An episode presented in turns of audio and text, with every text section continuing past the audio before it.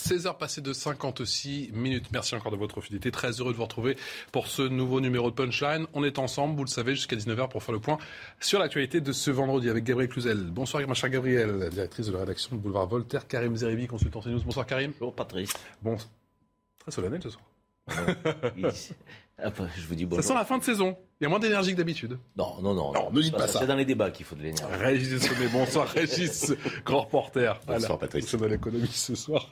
Et euh, qui me manque? Jean-Sébastien? Bonsoir Jean-Sébastien. Jean-Sébastien Ferjou, directeur de la rédaction. Je ne vous raconte pas tout, je ne vous raconte pas les coulisses d'Atlantico. Allez, habitants évacués sans rancune. Maison brûlée dans le Gard, les pompiers parlent de méga feu, vous le savez, c'est propagé. Et cela à toute vitesse euh, depuis hier. Deux villages, Bordezac et Bessèges, ont été particulièrement euh, touchés. Bonsoir ma chère Régine Delfour, vous êtes l'envoyé spécial de, de, de, CNews dans le Gard. Plusieurs centaines de pompiers, donc on le sait, mobilisés. Et eh bien, euh, le feu qui semble fixé Patrice, le feu est fixé, mais il n'est pas euh, encore maîtrisé. Alors si le vent euh, donc euh, c'est vraiment baissé en intensité, il y a quand même dans le massif des rafales plus importantes qui donnent lieu à des reprises de feu. On entend un hélicoptère bombardier d'eau qui fait des largages d'eau assez fréquemment, notamment pour éviter tout nouveau départ de feu. Alors vous l'avez dit, Patrice, plusieurs centaines de pompiers sont engagés, 745 au total, avec plus de 200 véhicules. Je vous rappelle quand même que 600 hectares ont brûlé. Alors à l'heure actuelle, il y a aussi 40 personnes de Bordezac qui n'ont pas pu euh, regagner leur domicile.Elles sont hébergées dans les euh, communes avoisinantes. Le dispositif donc des sapeurs-papiers vont, va euh, s'alléger d'ici quelques heures, mais la, surveillance va rester très accrue parce que tant que le feu n'est pas éteint, les pompiers ne vont pas partir. Régine Delfour, effectivement, dans le Gard avec les images d'Alexandre Minguez et de Sacha à Robin pour CNews. Régis Sommet, c'est le début d'une longue, très longue saison, justement. Sur je crois que le, comment. Euh, la, sécheresse est là depuis un petit moment. Hein. C'est pas euh, c'est pas nouveau et donc euh, évidemment les nappes phréatiques euh, sont très très basses. je pense qu'on s'apprête si la, température change pas, en tout cas si la météo change pas, à un été quand même un été très très sec. Mathématiquement ce genre de, de, de, feu et encore là on est quand même dans des des feux qui n'ont pas été c'est pas des, des, feux colossaux comme on a pu en voir d'autres années. Donc ça risque d'être très, très très compliqué pour les pompiers cet été. Je pense. Et plus d'informations sur place avec euh, nos équipes et bien sûr le lieutenant-colonel Olivier Tudela qui sera l'invité de Punchline dans un instant, juste après le rappel des titres de l'actualité. À Minute Info. Gérard Larcher en déplacement en Ukraine. Le président du Sénat s'est rendu ce matin à Kiev sur l'invitation du président de la Rada, c'est le Parlement ukrainien. À son arrivée, il a redit son admiration pour le peuple ukrainien. Pendant son déplacement qui se termine demain, Gérard Larcher visitera la ville martyre de Boutcha ou encore Irpin. Il fera aussi un discours devant la Rada et s'entretiendra avec le président ukrainien Volodymyr Zelensky. Un opposant russe condamné à 7 ans de prison pour avoir dénoncé la guerre en Ukraine. En mars dernier, l'homme de 60 ans, un élu municipal à Moscou, avait dénoncé l'invasion russe lors d'une assemblée de quartier dans la capitale. Or, le terme guerre est prohibé pour qualifier l'opération militaire spéciale selon les termes autorisés. L'ancien Premier ministre japonais Shinzo Abe a été assassiné ce matin alors qu'il tenait un meeting politique pour les sénatoriales. Le suspect est un ancien militaire de 41 ans. Une fois arrêté, il a déclaré ne pas aimer la politique de Shinzo Abe. Âgé de 67 ans, il avait le record de longévité au pouvoir au Japon de 2012 à 2020. Mathieu Deves pour le rappel des titres. On vous retrouve bien évidemment pour refaire un, point sur l'actualité dans un petit quart d'heure sur euh, CNews. On prend la direction sans plus tarder du, du avec euh, en ligne le lieutenant-colonel Olivier Tudela. Bonjour. Merci beaucoup de réagir en direct sur CNews. Quelle est la situation sur place? Notre euh, envoyé spécial Régine Delfort nous disait le feu donc fixé, mais la situation qui n'est pas encore sous contrôle. Hein. Oui, bonjour. Donc effectivement, actuellement, le feu est fixé euh, donc sur euh, son pourtour de manière globale, mais les conditions météo font que nous avons pas mal de reprises que nous devons traiter assez rapidement pour éviter qu'elles prennent évidemment de l'ampleur. quel est le dispositif actuellement?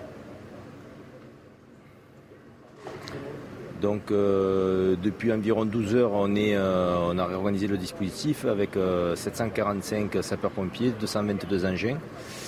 Euh, et on a l'hélicoptère euh, bombardier d'eau du Zistrante qui, qui, répond aux sollicitations.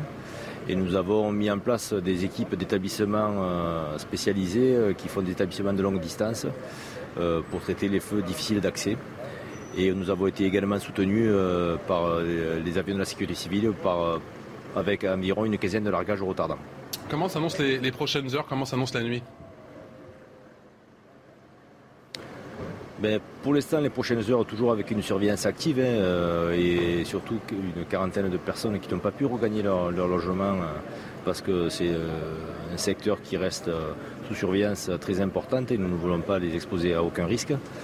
Et donc nous, allons, nous ferons le point en fin de journée. Si la situation reste comme elle est, ben, pour l'instant ça va.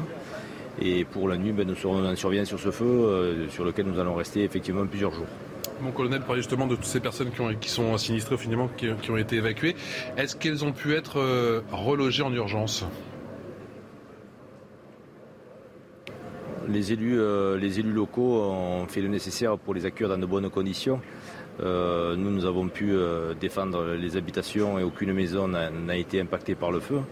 Donc c'est le plus important. Il n'y a pas de blessés, il n'y a pas de maison touchée. voilà. Donc là, pour l'instant, effectivement, on les maintient dans ces conditions d'hébergement et euh, les élus nous soutiennent dans cette démarche. Sécheresse, vent, on l'a répété également, très très peu de pluie depuis de nombreuses semaines. Est-ce que les ingrédients sont réunis pour des incendies à répétition cet été? Là, nous avons euh, toutes les conditions qui sont réunies. Effectivement, des températures euh, supérieures à 30 degrés avec un vent qui, depuis plusieurs jours, souffle, donc qui nous dessèche complètement la végétation. Et une hydrométrie très très basse, en dessous des 30%, même en dessous des 20 à certains moments. Donc euh, les feux deviennent, euh, ont, des vitesses de propagation considérables et le relief faisant que ben, en Cévennes, le relief étant important, ben, il se développe euh, très très vite. Près de 800 pompiers, certains pompiers qui parlent de, méga feux, de, de combien d'hectares partis en fumée par le ton? Là, on parle de 600 hectares, donc ça sera réajusté bien évidemment une fois que le, feu sera fini de traiter, mais on parle de 600 hectares. Euh, et en très peu de temps, le feu est allé très très vite. On a eu des, vitesses au début euh, aux alentours à plus de 2000 mètres euh, heure. Est-ce que le, plus dur est passé, mon colonel? Oui, là, on peut dire que le plus dur est passé. Maintenant, il faut rester vigilant. Malheureusement, on sait très bien, par expérience, que un feu, tant qu'on n'a pas dit qu'il était éteint, il ne l'est pas. donc là, pour l'instant, on est obligé de, de garder notre vigilance parce que des fois, on peut avoir des reprises qui font énormément de dégâts. Merci beaucoup pour euh, toutes ces précisions d'avoir agi en direct sur le plateau euh, de Punchline, euh, le colonel, lieutenant-colonel Olivier Tudela au micro de Régine Delfour, Alexandre Minguez et de Sacha Robin pour CNews. On parle de l'hôpital, si vous le voulez bien. On y vient avec le tout nouveau ministre de la Santé qui est au, chevet des, soignants aujourd'hui. Il était en Côte d'Or, attendu, très attendu, effectivement, ce François Braun, dont la nomination n'a pas fait visiblement que des heureux. Écoutez-le, c'était il y a quelques instants, justement, sur la complémentarité entre l'hôpital, entre les médecins de ville et l'hôpital. François Braun.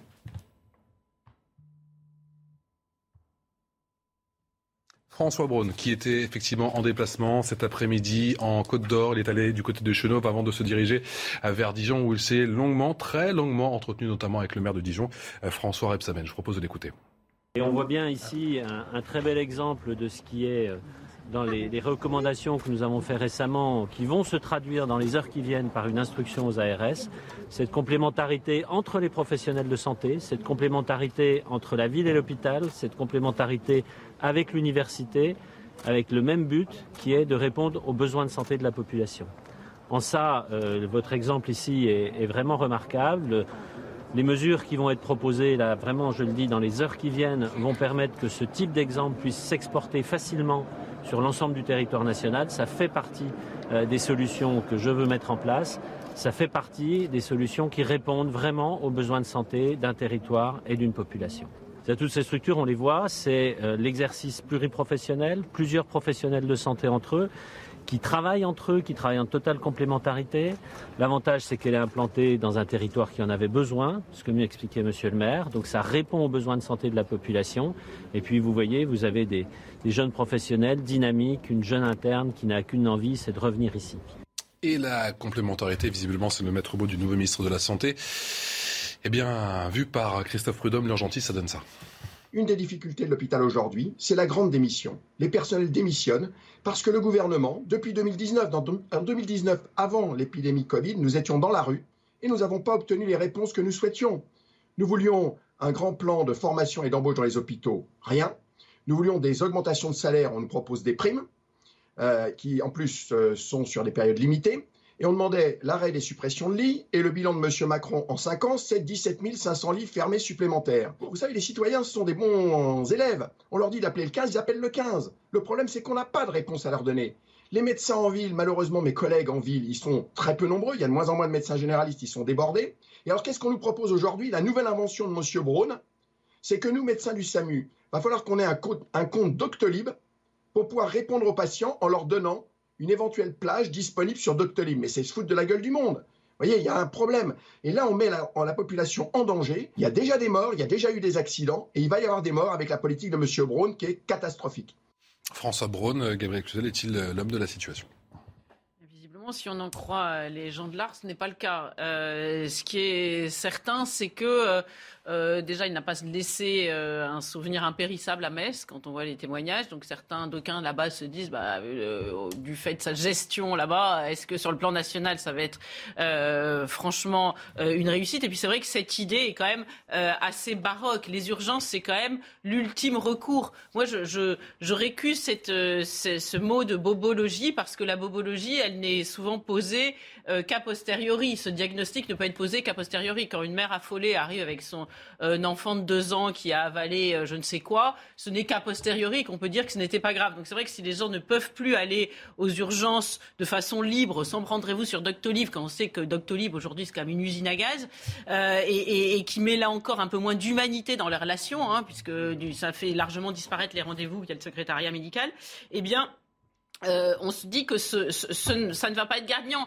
Lui aussi, il est un peu comme la justice, hein, qui gère la misère et la pénurie des places en prison. Lui, il gère la pénurie dans les places à, l'hôpital, mais c'est pas une solution. Évidemment, alors le numerus clausus a, réduit le nombre de médecins de façon drastique, sans anticiper le vieillissement des boomers, parce que je vais vous dire, on n'est pas dans le bois dur là hein, aujourd'hui, parce que euh, qui, euh, a vraiment des polypathologies très, qui est très âgé, c'est pas les boomers, c'est ceux qui sont nés avant la guerre. Euh, le, le, le, la génération des boomers est encore bon pied, bon oeil. Quand eux vont avoir besoin vraiment de soins de façon euh, euh plus importante et, et, de médecins en ville, là, ça va être très compliqué. On va pas s'en tirer. Et dernier point, on chante les louanges du lien entre les médecins en ville et, et l'hôpital. Je rappelle que pendant la crise du Covid, on les a complètement laissés de côté. Ils étaient complètement sur la touche. Ils n'avaient plus le droit de donner leur avis. On était, pour ainsi dire, dans une médecine soviétique. Et aujourd'hui, il faudrait les réaccueillir sur, sur euh, des chars avec des, des, des, tressés de guirlandes de laurier. Je, je, je, ne sais pas comment ils vont le vivre. Quelle solution d'urgence, Karim Zeribi, pour l'hôpital? Écoutez, moi, mon sentiment, c'est qu'on a un, un, ministre de la Santé qui, certes, est médecin urgentiste, connaît euh, que, euh, le fonctionnement de, de l'hôpital public, euh, a une certaine expérience, on ne peut pas le nier et le contester. Mais j'ai le sentiment qu'il ne prend pas la mesure donc, du problème euh, que vivent aujourd'hui à la fois les personnels hospitaliers et l'offre dire, globale euh, de, de, nos, de nos hôpitaux. Euh, on a une suradministration, il n'en dit pas un mot. Tout cas, il n'en parle pas suffisamment. Je pense effectivement qu'il faut euh, désadministrer, si je puis dire, euh, l'hôpital public. Beaucoup trop d'effectifs consacrés aux administrations, insuffisamment consacrés aux patients, aux malades, euh, aux citoyens. On a des médecins qui semblent effectivement être submergés par, par des tâches qui ne sont pas celles pour lesquelles ils ont été formés.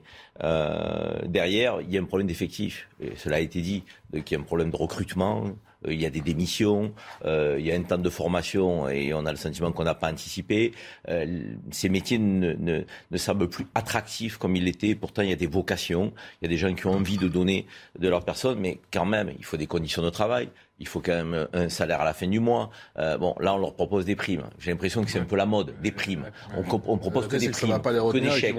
Et, et, et, tout ça, c'est du conjoncturel, c'est pas du structurel. Et, et là, ça manque de vision, ça manque de cap. Une réforme, et comme le, le terme l'indique, il faut qu'elle se fasse, j'allais dire, quasiment de fond en comble, en profondeur. Là, on dirait qu'il prend le petit bout de la lorgnette, il parle des urgences, tout le monde est d'accord. Pour une angine, on n'a pas à aller aux urgences. Ok, très bien, une fois qu'on a dit ça. Est-ce que c'est par là qu'on va réformer l'hôpital? Ça suffit pas. je pense que le compte n'y est pas. Il ne donne pas le sentiment qu'il prend la mesure du chantier énorme qui est attendu par les aides-soignantes, les infirmières, les personnels hospitaliers comme l'a dit Gabriel, qui était en grève euh, avant la Covid, qui allait très mal avant la Covid. Et la Covid, effectivement, a, été comme un miroir grossissant. Elle a mis l'accent sur cette problématique dans un service public qui est régalien de mon point de vue. Et donc, effectivement, on ne peut plus attendre euh, pour apporter les réformes attendues, mais pas des réformes qui sont synonymes de régression. Arrêtons avec ça. Arrêtons avec ça. Il faut que ces, effectifs s'épanouissent et du sens et que ces professions puissent être à nouveau attractives. Ça manque de vision, tout ça Vous me dites, euh, Régis Sommier, c'est 41 euh, recommandations de cette mission Flash. Vous, vous n'êtes euh, clairement pas convaincu, à l'image de bon nombre de professionnels de la santé? Mais déjà, le, terme mission Flash, ça veut dire quoi? Ah. Ça veut dire que c'est un sparadrap qu'on est en train de mettre sur un problème immense qui vient d'être décrit. Je ne vais pas le reprendre dans ces détails. Ce que je trouve absolument incroyable dans cette histoire, c'est finalement cette réforme, on la doit au personnel soignant. On la doit parce qu'il s'est produit euh, les deux ans de Covid, parce qu'ils ont été au front, parce que on a montré que euh, sans eux, eh bien, on aurait eu beaucoup plus de morts et une situation absolument catastrophique. Il y a eu des dysfonctionnements qui ont été montrés dans pendant le Covid, mais finalement, euh, ça a été une grande, un grand test sur la santé des Français. Et euh, je ne comprends pas que politiquement, euh, vous dites, vous, dites euh, vous êtes convaincu ou non. Non, je pense que y a, ça devrait être naturel, il me semble, de la part d'un chef d'État, et en tout cas de la part d'un gouvernement, que cette question de la santé soit prioritaire. On est encore dans une période Covid, hein, on sait qu'il y a encore une renaissance, on ne sait pas très bien où on va se situer en septembre. On espère que l'été, on va le passer sans masque, ou en tout cas en choisissant ou non de porter un masque. Mais on est encore dans cette période, mmh. et, et, et vu tout ce qui s'est passé, comment ne pas finalement, ou alors il n'y a pas de gouvernance, ou alors on, fait au cas par cas, on essaye, on, est encore dans la mesurette. Et, ce que nous propose le ministre là, en allant faire un déplacement, bah, c'est un peu de la politique à l'ancienne, c'est-à-dire on, se monte devant les caméras, on va voir un hôpital flambant neuf, tout va bien, il nous dit oui il y a une, euh, il y a comment, il y a une infirmière qui est revenue à la fin, une. Euh, voilà. Pour combien qui sont partis On sait Pour combien qui sont partis Pour combien qui ont démissionné Vous vous rendez compte quand même des gens qui ont euh, qui ont fait leur, des études, qui ont euh, qui ont consacré leur vie, qui démissionnent parce qu'ils n'en peuvent plus et qui veulent changer complètement parce que ça n'est plus possible pour eux. Donc le, le, le voilà le, le vrai euh, je pense qu'il y aurait il y a une décision politique à faire, mais euh, est-ce que le gouvernement va faire la même chose dans les autres domaines, euh, c'est-à-dire des espèces de petites euh, mesures, des, des, mesures flash, des, des, des, missions flash un peu partout? Je pense que là vraiment il, y a, il, y a, il, faut, il faut, faire de la politique, quoi. Il faut vraiment mettre les mains dans le, dans le et, et proposer, je pense, au personnel soignant un vrai plan parce qu'on leur doit. Jean-Sébastien, il est taxé d'homme de la Macronie, de parfait soldat de la Macronie. Est-ce que c'est un, un faux procès qu'on lui fait? Je crois que le sujet n'est pas qui est ministre euh, de la santé. On peut être plus ou moins habile euh, en communication si on veut, mais c'est pas c'est pas l'enjeu qui se pose ni pour l'hôpital ni pour l'organisation de la santé au sens large. Mais il y a une espèce de lâcheté collective, d'hypocrisie collective. La réalité, c'est que nous ne réformerons pas l'hôpital sans. C'est même pas une réforme dont il y a besoin, c'est une refondation. C'est pas la même logique parce que la réforme c'est incrémental, c'est à la marge. Quand vous regardez sur les 25 dernières années, la Cour des comptes est en train de publier, va publier son audit sur les finances publiques françaises. Tous les cinq ans, elle fait un audit en profondeur. Donc, elle suit notamment les effectifs de la fonction publique. Si vous regardez sur les 25 dernières années, vous prenez en base 100, on est à euh, quasiment 137, 138 pour la fonction publique hospitalière. C'est-à-dire que les effectifs ont augmenté de 38%. La population française, elle n'a pas augmenté de 38% dans la période concernée. Ça montre bien qu'on déploie toujours plus de moyens pour l'hôpital, mais c'est pas le seul service public. Euh, quel endroit C'est le cas. Mais, parce que c'est suradministré. Mais on le répète euh, en long, en large euh, et en travers. L'hôpital public, le ratio, c'est un, un soignant pour deux et demi, parfois trois administratifs, alors que dans le privé, c'est un pour un. Ça ne veut pas dire que le privé soit la panacée ou la solution dans l'absolu. Ça veut dire qu'on a un hôpital public qui est de gestion, c'est différent. Mais au bout du bout, si on raisonne d'un point de vue plus politique, de toute façon, on est, c'est comme si on était dans un moment de résignation. C'est comme si on se disait, de toute façon, on ne sait plus par quelle boule prendre. Donc on attend que ça explose une bonne fois pour toutes. Et le jour où ça aura explosé, on reconstruira autre chose. Sauf que c'est calamiteux pour les professions de santé, c'est calamiteux pour les Français qui y sont. Le rappel des titres à 17h passé de bientôt 17 minutes. Aux États-Unis, Joe Biden prend des mesures pour protéger la confidentialité en ligne des femmes souhaitant avorter. Objectif lutter contre la surveillance numérique dont elles pourraient être victimes. Décision prise alors que la Cour suprême a mis fin au droit constitutionnel à l'avortement, un droit en vigueur sur tout le territoire américain depuis 1973. Le risque d'un nouvel épisode caniculaire en France la semaine prochaine se précise. À partir de ce week-end, les températures devraient progressivement augmenter jusqu'à atteindre potentiellement les 40 degrés dans certaines régions. L'ensemble du pays sera concerné par cette forte vague de chaleur. Et puis football, Paul Pogba est arrivé à Turin. Le footballeur français va s'engager librement avec la Juventus. Il jouait auparavant pour le club anglais de Manchester United. Champion du monde avec les Bleus en 2018, Paul Pogba devrait signer un contrat à hauteur de 8 millions d'euros par saison, plus 2 millions d'euros de bonus. Effectivement, retour à quelle connaissance Retour à la case la Juve, la vieille dame, la case départ, effectivement, pour Paul Pogba. Le hum, joueur de l'équipe de France, on parlait effectivement, alors pas de Paul Pogba, mais de François Braun, qui était en déplacement cet après-midi en Côte d'Or, à Chenov et à, et à Dijon, et qui s'est félicité de cette complémentarité, effectivement, à, à, à, venir. La pression est importante et palpable sur les épaules du nouveau ministre de la Santé. Illustration du côté de Marseille, avec ce reportage pour CNews signé Stéphanie Rouquier. Aux urgences de l'hôpital Nord de Marseille, l'afflux de patients ne s'arrête jamais. Une situation qui pourrait s'aggraver avec le début des grandes vacances et la reprise de l'épidémie de Covid, car durant la saison estivale, la population double dans la région. Nous manquons beaucoup de, de médecins, notamment de médecins urgentistes. Ils sont fatigués, ils sont euh, souffrants. Euh, bien sûr, les, personnes aspirent légitimement à prendre des congés dans les hôpitaux, et en même temps, euh, les, les, touristes affluent. Donc, les touristes avec leur, leur lot de, de problèmes de santé, d'accidents, etc. Pour alléger les urgences, l'ARS a donc pris des mesures, avec un renforcement du dispositif de régulation ou l'appel à la mobilisation des médecins généralistes. Nous avons donc fait tout un travail avec les médecins de ville pour mobiliser justement des plages sans rendez-vous dans les cabinets médicaux, de sorte que effectivement derrière, derrière cette, ce besoin, eh bien, il y a une réponse adaptée. Mais pour l'heure, l'ARS ignore combien de médecins de ville vont entrer dans le dispositif. Alors c'est super, les médecins de ville, ils jouent fort heureusement le jeu, mais ça va pas durer longtemps. Non, Colmate des Brèches. Je connais bien l'hôpital Nord, c'est à côté de chez moi à Marseille. J'ai pas voulu le dire. Euh, c'est un, hôpital où les personnels que je connais, que je côtoie, qui certains habitent dans mon quartier, donnent vraiment le meilleur d'eux-mêmes. Ils en peuvent plus. Moi, quand je les croise, ils en peuvent plus. Je dirais colmater des brèches, c'est compliqué. Parce qu'en plus, on va pas se le cacher, on est dans les quartiers de Marseille. Parfois, on a une population difficile, qui, manque de patience, voire qui peut être agressive. Euh, c'est compliqué pour ces personnels. Il y a, d'abord un exercice du métier qui n'est pas bon parce que les conditions ne le sont pas, une pénurie d'effectifs et parfois effectivement euh, une patientèle, euh, si je puis dire, euh, qui est un peu, euh, qui est pas facile. Euh, non, moi je, je, je considère aujourd'hui qu'on colmate des brèches, on n'apporte pas de réponse structurelle. Donc, et, là on est dans une période, comme cela a été dit très justement, où on va avoir un monde considérable, des touristes en plus des habitants traditionnels. Le 13e, 14e, 15e et 16e arrondissement de Marseille, donc, qui sont à grande proximité de l'hôpital Nord, c'est 400 000 habitants. Vous vous rendez compte déjà de cette population qui est à proximité de cet hôpital, 400 000 habitants, la moitié de la ville.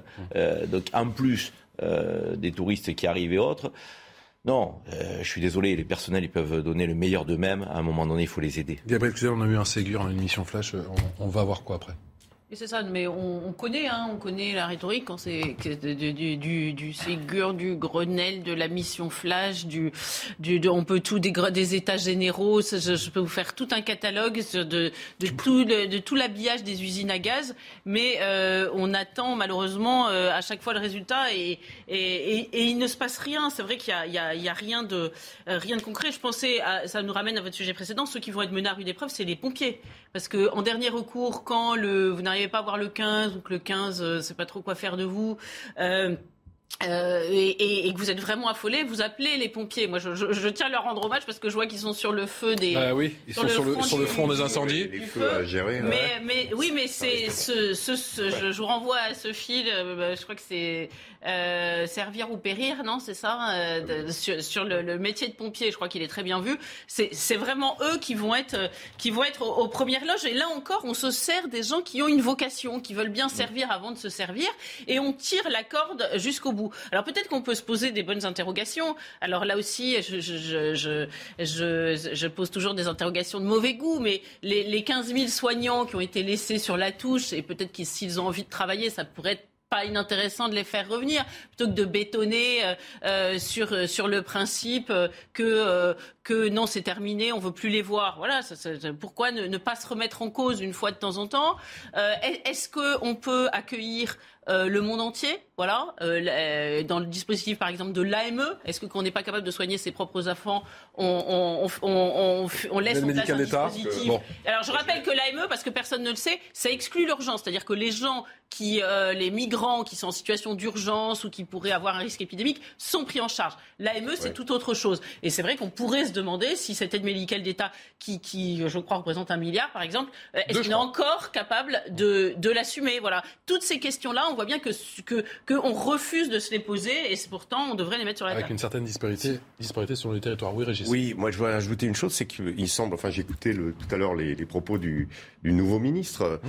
Euh, en fait, il, il, me semble coller parfaitement avec les caractéristiques du gouvernement d'Emmanuel Macron d'avant, c'est-à-dire de gens qui ne se trompent jamais, qui ne font jamais d'erreur, qui voilà, il y a, y a un problème colossal. On l'a décrit. Je pense que euh, on n'a aucun intérêt nous à le, à, à le drame, à, le rendre plus dramatique encore. On fait des constats qui sont des constats de bon sens. Euh, vous avez ce ministre qui vous explique que ça y est, il a déjà une solution, il a trouvé un truc.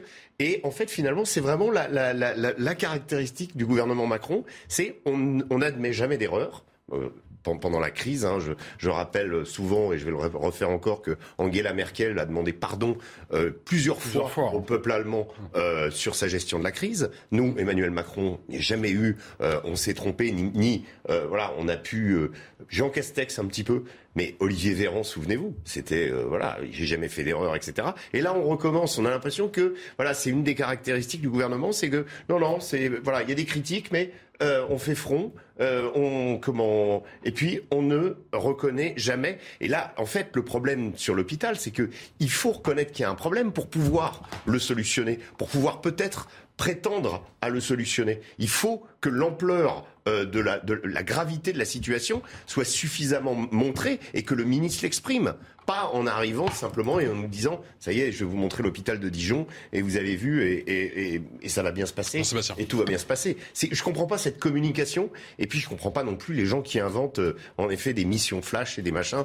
Euh, parce que là euh, voilà on passe je sais pas si c'est des cabinets de conseil encore une fois mais mais en tout cas on se demande comment ils trouvent ça parce que voilà là il y a, y, a, y a une urgence. Bah, pour le coup aussi on comprend la logique de communication. C'est-à-dire que s'ils avaient fait enfin, une mission pendant trois, trois mois ou flash pour dire c'est rapide quoi. Flash, ça veut dire on qu'il y a une flash, mais on, on la constate pas et on l'avoue pas. Non, non, mais je, je suis pas je suis en désaccord sur le fond. Je disais juste qu'ils ont fait flash pour dire justement ne faisons pas semblant oui. de ne pas connaître la oui. situation puisque la situation on la connaît depuis Merci longtemps. Mais moi j'ai un autre genre de mauvais goût que celui de Gabriel qui est pas exclusif. On peut on peut en rajouter. Mais il y a aussi une question qu'on doit se poser collectivement. À un moment, si on a 100 euros, qu'est-ce qu'on décide d'en faire? Voilà, et cette question-là, les Français refusent de se la poser parce que quand il y a des propositions de réformes plus ambitieuses, notamment en matière de fonctionnaires, euh, d'allocation de fonctionnaires, personne n'en veut. On ne vote jamais pour ça parce que là, on vous explique que vous êtes ultra-libéral, que c'est de la sauvagerie, etc. Sauf que c'est précisément l'inverse qui produit un état de sauvagerie parce que on voit bien, on est dans un état qui est à la fois suradministré et avec des Français qui n'ont pas les services publics qui sont à la hauteur de l'argent qu'ils y consacrent. Donc c'est quand même de la folie furieuse de continuer à nommer les mêmes personnes parce que là, qui a-t-on nommé à la tête de la PHP pour remplacer Martin Hirsch, Nicolas Revel, qui était le directeur de cabinet de Jean Castex. Et c'est toujours le même, et qui est directeur de cabinet euh, d'Elisabeth Borne, euh, Aurélien euh, Rousseau, qui était lui-même le directeur de l'ARS d'Île-de-France. Donc c'est quand même du délire. On nomme que les mêmes hauts fonctionnaires qui ont exactement la même pensée, qui est obsédé par l'hôpital public, alors qui ignore effectivement la médecine libérale, qui ignore des tas de solutions plus ingénieuses ils gèrent les choses comme des tableurs Excel. Mais comment imaginer, comment imaginer qu'en nommant toujours les mêmes gens, ça puisse produire, enfin toujours les mêmes gens, c'est pas eux qui sont en cause à titre personnel, mais avec le même moule intellectuel, comment imaginer que ça produisent les mêmes effets. C'est ce que dit Christophe. Il nous parle toujours a trop de fonctionnaires et qu'il y a. Moi, je dis que c'est pas trop de fonctionnaires, c'est qu'ils sont pas positionnés où il faut. Donc ça veut Oui, dire qu'il en faut au pas moins. Oh, Non, il en faut pas moins. Donc il faut arrêter avec cette folie de dire il y a trop de fonctionnaires, il y a trop de fonctionnaires, ça coûte trop cher. Non, ils Il y en sont a eu mal plus positionnés. 60% de la fonction publique au plus territoriale. près du patient en matière de santé. Mettons-les au plus près du citoyen en matière de sécurité. Faisons en sorte Oui, que la Karim, justice sauf qu'un fonctionnaire Voilà du ce service public. faire de nos services Mais publics. Karim, ça veut pas dire moins de Karim, fonctionnaires. ça c'est de la pensée, Karim, ça c'est de la pensée magique parce que quand vous avez recruté, bah C'est si, du concret. Quand vous avez quand vous avez recruté quelqu'un avant, vous aviez le service d'urbanisme de la mairie. On a créé la métropole ou la communauté d'agglomération. On n'a pas retiré le fonctionnaire qui est au service du- d'urbanisme de la mairie, même si la compétence elle est passée à la métropole. On l'a recruté en Mais plus. ça, ça s'appelle mais lui, vous n'allez pas le mettre dans un. Ça s'appelle des doublons. Rien à voir avec le. le Mais vous n'allez pas le mettre dans un hôpital. Karim. Il n'y a Ben la doublons réalité, c'est pour celle-là. La réalité, Il n'y a pas des doublons d'infirmières pour votre information. Allez, après la pensée. Ben oui, mais Après la pensée on magique. parle de nombre de fonctionnaires. Après la pensée magique, l'argent magique. On parle pouvoir d'achat dans un instant. À tout de suite. Allez, de retour à 17h, passé de 32 minutes sur euh, CNews, c'est l'heure du rappel des titres. Le port du masque dans les transports, une nouvelle fois fortement conseillé par le gouvernement. Clément Bonne, le ministre délégué au transport, précise que ce n'est toujours pas une obligation. La chef du gouvernement, Elisabeth Borne, avait déjà appelé mercredi à la vigilance alors que l'épidémie repart. Plus de 161 000 nouvelles contaminations au Covid-19 sur les dernières 24 heures. Les salariés des aéroports de Paris votent la fin de la grève après avoir conclu un accord avec la direction. L'accord prévoit une augmentation générale de 3% pour tous les employés du groupe. Le mouvement social des pompiers avait contraint la direction générale à annuler des centaines de vols à Roissy la semaine dernière. Et puis après la démission de Boris Johnson du Parti conservateur britannique, la course à sa succession est lancée. Parmi les principaux candidats pressentis pour lui succéder figure en haut de tableau le ministre de la Défense, suivi par le secrétaire d'État au commerce extérieur, figure de la campagne en faveur du Brexit. Tous ces successeurs, ils ont tous. Merci à vous, Mathieu Deves, toujours avec Karim Zeribi, Gabriel Cluzel, Jean-Sébastien Ferjou et Régis Le Sommier. On s'intéresse à présent eh bien, en question de pouvoir d'achat. Bien sûr, face à la forte inflation, le gouvernement, vous le savez, on en a largement parlé hier, a présenté un paquet de mesures, dont une nouvelle indemnité carburant travailleurs, hein, euh, et puis euh, la prolongation du bouclier tarifaire sur le gaz et euh, l'électricité, et cela jusqu'à la fin de cette année 2022. Éric de Matin, au final, on va gagner ou on va perdre en, en pouvoir d'achat cette année? Oui, je disais, c'est une guerre des chiffres hein, en fait en ce moment entre le gouvernement et euh, l'INSEE et aussi d'ailleurs la Cour des comptes. Alors vous avez d'un côté euh, le gouvernement qui annonce, hein, vous allez voir le chiffre apparaître, plus 0,5% de gain de pouvoir d'achat. Ça c'est ce qui aura lieu cette année d'après euh, Bercy, plus 0,5 grâce, il faut le dire, aux 20 milliards qui viennent d'être débloqués plus les 18 milliards qui avaient déjà été injectés. Donc voilà, vous voyez, on est vraiment au-dessus de la ligne zéro. Mais en face, vous avez euh, le Haut Conseil aux finances publiques qui dit non, non, on est sceptique, on n'y croit pas. La Cour des comptes, pareil, hein, euh, elle pense qu'on sera plutôt en baisse concernant le pouvoir d'achat. Donc vous voyez, c'est vraiment une guerre des chiffres. Et euh, ce qui est intéressant, c'est que le, le gouvernement essaye d'être optimiste. Alors après tout, c'est louable. Cette méthode couée, ça évite de, de plonger. Mais on peut se penser, penser pourquoi il faut être optimiste comme ça. Eh bien, d'après les experts quoi, que j'ai interrogés, c'est tout simplement parce que si on fait peur euh, aux consommateurs, ils vont serrer la ceinture. Et donc, ils vont épargner. Et ça, c'est la grande menace. Vous savez, pendant la crise Covid, il y a eu énormément d'épargne mise de côté. Et il ne faudrait pas recommencer, à cause des peurs et de la guerre, etc., de mettre de l'argent de côté. Il faut au contraire euh, consommer. Et si on vous dit le pouvoir d'achat baisse, bah, par précaution, on met de l'argent de côté. Ça gonfle les livrets A de la caisse d'épargne. Et donc, c'est pas bon pour la croissance. D'ailleurs, la croissance, c'est pareil. Si vous me permettez, Patrice, de, de continuer là-dessus. La croissance, euh, on parle d'une croissance qui serait plutôt euh, autour de, de euh, 2,5% en 2022, ça c'est le chiffre du gouvernement. Mais alors, la Cour des comptes et le Haut Conseil des finances publiques disent non, c'est trop optimiste, on sera plutôt à 2%. N'oubliez pas qu'il y a quelques mois, on était à plus 4%. Donc vous voyez, actuellement, on en est à cette guerre des chiffres, un ultra-optimisme de la part de l'État. Il faut dire que les moyens sont euh, vraiment euh, considérables, ce qui a été déployé. Elisabeth Borne, elle, a aussi euh, été mise un peu en question concernant, vous savez, le, le déficit de la France. Elle promet qu'elle va le ramener à 5%. Là, actuellement, on est à 6,4%. À 5% du PIB, c'est la, richesse qu'on crée en France, le PIB. Hein. Elle dit on va revenir à 5% et puis on sera à 3%. Mais vous voyez, il se justifie Et franchement, quand on regarde de près les chiffres, on a l'impression que de tour de vis, il n'en est pas question. La Cour des comptes dit aussi, on a rouvert la boîte de Pandore et on est encore sur un quoi qu'il en coûte. Donc je termine par là. C'est vrai qu'on ne prend pas du tout le chemin des économies et pour rectifier le budget, ça ne va pas être simple. Jean-Sébastien, est-ce que le gouvernement n'est pas un brin trop optimiste? Il y a une vraie demande sociale euh, en face. Donc, euh, quoi qu'il en soit, il ne peut pas ne pas réagir d'un point de vue politique parce que de toute façon, les oppositions se feraient un plaisir de s'engouffrer dans la brèche. Après, il y a une question structurelle. C'est-à-dire, oui, il faut réagir à un besoin qui est ponctuel. Espérons-le, euh, l'inflation ne pourrait ne pas durer, ou en tout cas, on est en train de constater parce que les prix de l'énergie ne vont pas exploser en permanence. Ils ont beaucoup augmenté. Ils vont pas continuer à augmenter sur la même pente qu'auparavant. Sur les matières premières, les prix sont d'ores et déjà en train de commencer à baisser et les goulets d'étranglement post-Covid sont en train de, de, se résorber. Les prix notamment euh, de, du transport maritime ont eux aussi commencé à baisser. Donc on peut espérer que ce ne soit que provisoire, mais de toute façon, indépendamment de ces nouveaux chèques-là, il y a une réflexion structurelle à avoir sur l'état des le finances. Le pari du gouvernement n'est pas un peu trop posé euh, et qu'est-ce que effectivement ça ne marchera pas s'il n'y a pas une, une, croissance qui est somme toute euh, assez conséquente. Oui, mais ça c'est de toute façon. Euh, c'est comme pour tout, vous allez me dire. Non, c'est pas comme pour tout. C'est le déficit de pensée français depuis longtemps. On ne parle ah. que pouvoir d'achat et on ne se préoccupe pas de la croissance. Et on ne se préoccupe absolument pas de ce qui, quand même, est l'élément majeur du contexte macroéconomique dans lequel on vit, à savoir la politique monétaire. Et euh, Christine Lagarde a, en l'occurrence, beaucoup plus de pouvoir sur le destin des Français que Bruno Le Maire n'en aura jamais. Mmh. Mais comme ça, c'est euh, l'impensée totale du débat politique français ça n'avance jamais. Est-ce que la France vit au-dessus de ses moyens? Écoutez le, le, sentiment de Pierre Moscovici, qui était l'invité de nos confrères de France Inter, la réponse dans la foulée de Bruno Le Maire chez France Info. Dans la crise Covid, on a consenti à ce qu'on appelle le quoi qu'il en coûte. Et c'était normal. Ça, la Cour des comptes, pour le coup, l'a dit sans bémol. Euh, pour une raison très simple. On menaçait nos vies. Et puis c'était l'économie mondiale qui était euh, franchement complètement effondrée. Euh, l'inflation, c'est autre chose. L'inflation, c'est un mal que nous connaissons, qu'il faut combattre par des remèdes qui sont pour beaucoup des remèdes monétaires, par des remèdes structurels. et donc, s'il y a des mesures à prendre, bien, mais qu'elles soient ciblées. En l'occurrence, pas de quoi qu'il en coûte inflation après le quoi qu'il en coûte Covid. Nous n'en avions pas les moyens, en effet, nos finances publiques sont trop dégradées. Par ailleurs, des mesures ciblées sont plus justifiées. Et il convient aussi qu'elles soient temporaires, c'est-à-dire qu'elles ne soient pas là pour toujours, qu'elles soient là mmh. pendant la durée du phénomène inflationniste, c'est-à-dire au pic inflationniste.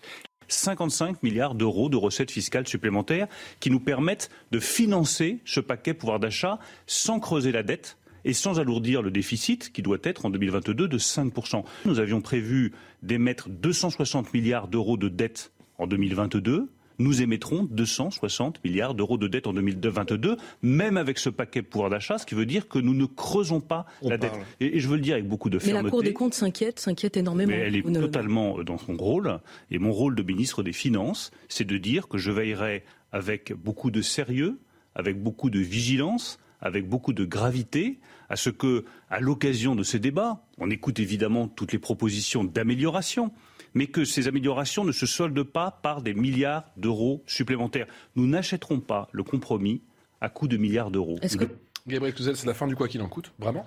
Non, parce que le, quoi qu'il en coûte, comme ça a été dit, c'est une boîte de Pandore. Alors moi déjà, je suis un peu euh, quand même euh, étonné. Donc c'est devenu un dogme de foi. En fait, c'est gravé dans le marbre maintenant. Le, quoi qu'il en coûte, on n'a plus le droit d'en faire l'inventaire, d'en discuter. C'était merveilleux et c'est tout. C'est interdit par la loi. Non, mais c'est complètement fou cette affaire. Bien sûr que le quoi qu'il en coûte, euh, quand on regarde, quand on interroge, quand on, on, voit ce qui s'est passé, on peut se dire que on aurait pu laisser peut-être certaines professions continuer à travailler tout ça, on n'a on a, on a pas le droit de faire de retour euh, d'audit de ce qui s'est passé avant. Moi, déjà, ça me, ça, ça me laisse pantoise. Donc, on, part de l'idée qu'il fallait dire euh, euh, quoi qu'il en coûte. Alors, soyons très clairs, hein, quoi qu'il en coûte, c'est quoi qu'il vous en coûte, quoi qu'il nous en coûte. Hein. C'est, à la fin, ça, ça, ça, coûte quand même quelque chose à quelqu'un. C'est pas.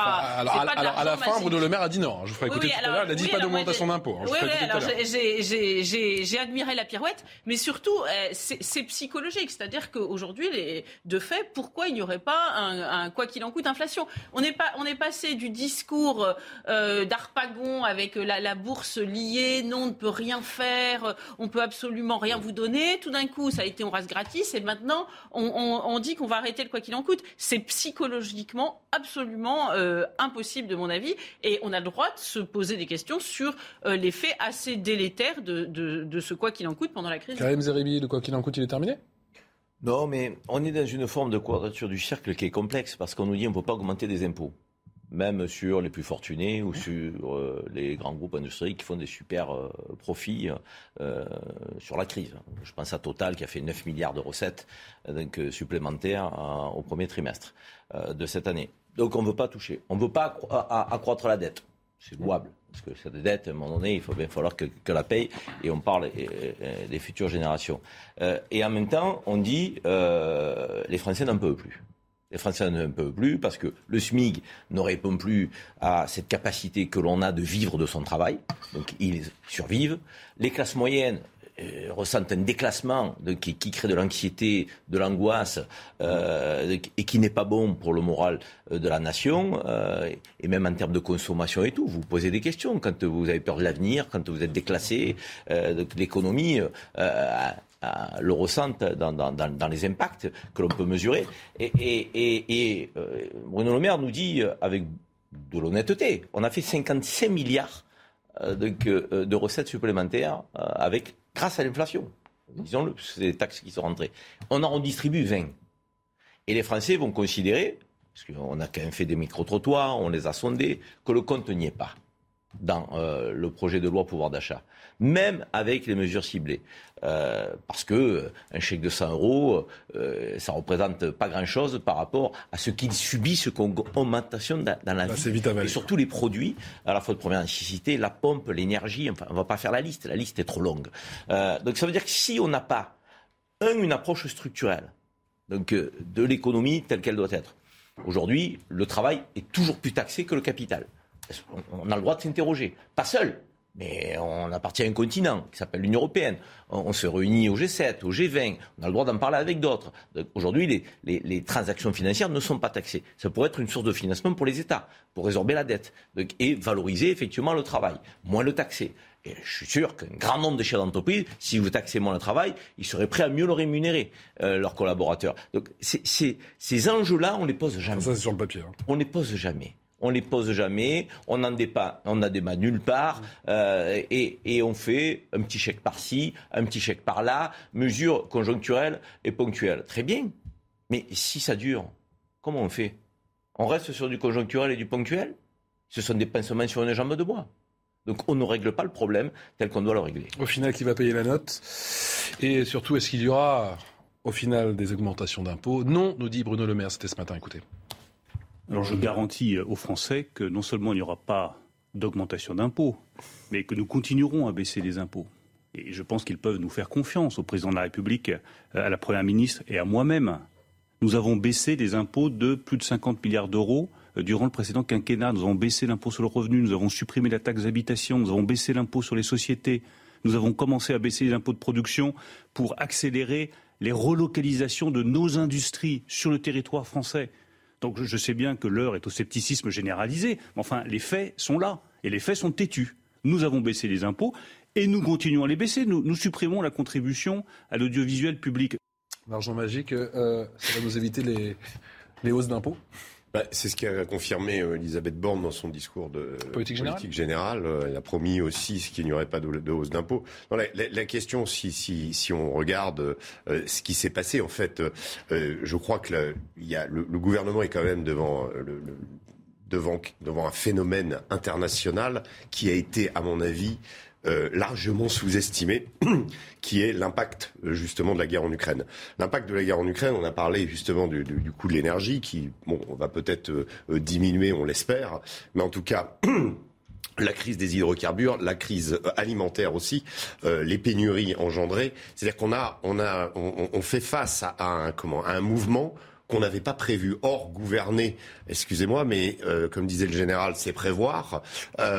or, là, tout ça n'a pas été. Il, me semble, à chaque fois quand j'entends Bruno Le Maire euh, s'exprimer de cette façon, on comprend euh, ponctuellement un moment. Euh, voilà, il y a en effet dans ce qu'il dit des, des, comment, des points positifs, mais il n'y a pas une vision globale. Il n'y a pas une.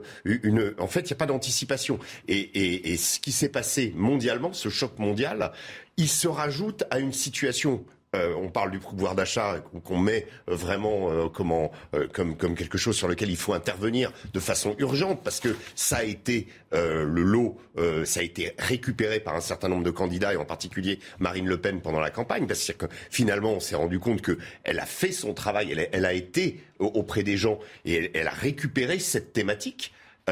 Qui était très importante. Et elle n'a jamais lâché. Et elle n'a jamais lâché. Et c'est comme ça qu'elle a fait son succès. Donc sur des choses réelles et concrètes. et n'oublions pas, n'oublions pas aussi le début du quinquennat de Macron, qui avait été la, la crise des gilets jaunes, surprise totale, une partie de la classe moyenne qui glisse dans la pauvreté, on s'en rend pas compte. Et là, on est aussi peut-être dans, une situation où cette perception de déclassement, eh bien, euh, elle est réelle et, elle peut provoquer euh, des, en particulier des mouvements sociaux. Alors justement un mot de, l'Ukraine, de la Russie dans un instant avec, bien sûr, cette autre guerre, la guerre du euh, blé, juste après le rappel des titres avec Mathieu Deves.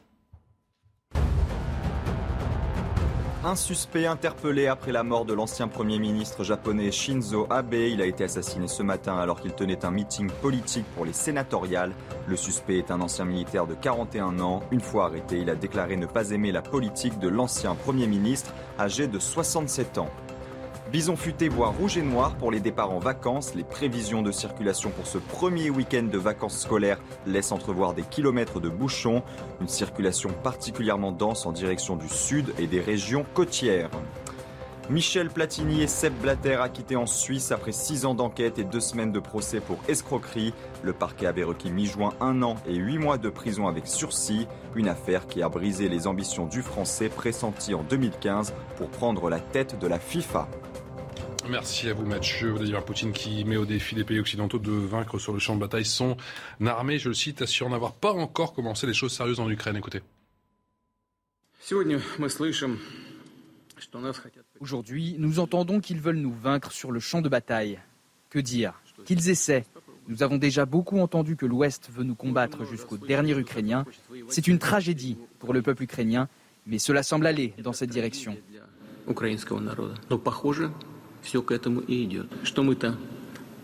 Chacun doit savoir que nous n'avons pas encore commencé les choses sérieuses. En même temps, nous ne refusons pas les négociations de paix, mais ceux qui les refusent doivent savoir que plus longtemps ils refuseront, plus il leur sera difficile de négocier avec nous. Et dans la foulée, réponse du Quai d'Orsay, en début d'après-midi. Depuis le début de, l'agression russe en, Ukraine, la position de la France est constante. Nous appelons la Russie au respect de ses engagements internationaux, à la cessation de son agression en violation flagrante de la Charte des Nations Unies et du droit international, Régis Le Sommier, ainsi qu'au retrait de ses forces armées. En bon français, ça veut dire quoi? Bah, ça veut dire que la France se, tient euh, au principe qu'elle a édicté au début de cette guerre. Euh, et finalement, il y a une constante dans la politique française, heureusement. Maintenant, euh, ce sur quoi euh, base euh, Vladimir Poutine base ses propos, c'est une réalité de terrain qui, qu'on le veuille ou non, montre que les Russes malgré ce qu'on avait pu entendre il y a quelques mois. Comme Progresse doucement mais sûrement. Voilà, ils étaient euh, non préparés, euh, avec des militaires trop jeunes, mm. complètement déboussolés, qui savaient pas pourquoi ils faisaient la guerre, etc. Il y a eu quand même une accumulation euh, de choses qui montraient que quelque part l'armée russe serait vaincue et qu'on aurait un scénario à l'Afghan. Je parle de l'Afghan des années 80, c'est-à-dire qu'elle se replierait la queue basse. Bon, la réalité dans le Donbass aujourd'hui montre que est, elle est tout autre. quand Vladimir Poutine dit euh, nous n'avons pas commencé encore les choses sérieuses. Il faut le prendre en termes militaires, c'est-à-dire qu'ils ont envoyé euh, beaucoup d'équipements, ils ont envoyé beaucoup de troupes aussi, mais euh, assez peu de troupes d'élite ont participé euh, aux, opérations. il y a eu des conscrits en effet, il y a du matériel qui a été jugé en effet et qui est comment daté, notamment en regard de, du matériel dont bénéficie aujourd'hui l'armée ukrainienne. Mais il faut savoir que le matériel ultramoderne que l'OTAN fournit à l'armée ukrainienne, il est en petit quantité, que les lignes d'approvisionnement, regardez-les sur la carte, entre la Pologne et euh, Kramatorsk par exemple, sont immenses, c'est plusieurs milliers de kilomètres, avec euh, des convois en train, euh, donc qui peuvent être la cible d'attaques de, missiles russes, et qu'ils le sont, tandis que les Russes, on voit que la distance est beaucoup plus courte pour ravitailler leurs troupes. Donc il y a cette question de la logistique, et surtout il y a la question de l'usage massif de l'artillerie.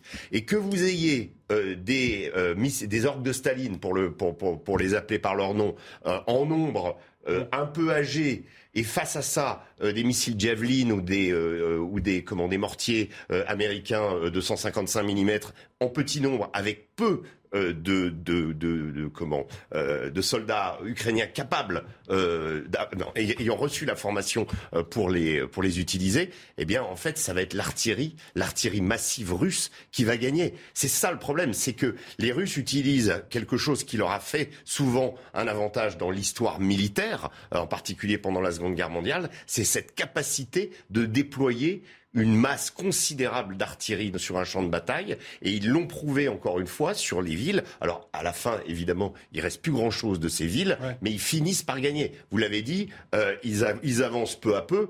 Là, ils sont en, en passe de, de, comment d'encercler Sloviansk. Ils ont conquis euh, Lysychansk. Euh, il va bientôt plus rester dans, dans le Donbass que Kramatorsk. Et, et la chute de Kramatorsk, scellera le sort. Pourquoi euh, Vladimir Poutine ne cesse de récidiver? Pourquoi il se veut de plus en plus menaçant? On a aussi, aussi cette, cette petite phrase cette semaine qui est quand même pas passée inaperçue concernant l'Alaska avec les Américains. Non, il, va, je, veux dire, Vladimir Poutine sent qu'il a, il a repris d'une certaine façon du poil de la bête. Il y a une époque euh, quand, euh, quand euh, l'armée russe a été obligée ou a été de finalement s'est vu dans l'impossibilité de conquérir Kiev ou de, de, mmh. de, de, de, de s'inscrire sur ces territoires, eh bien, elle a décidé un retrait.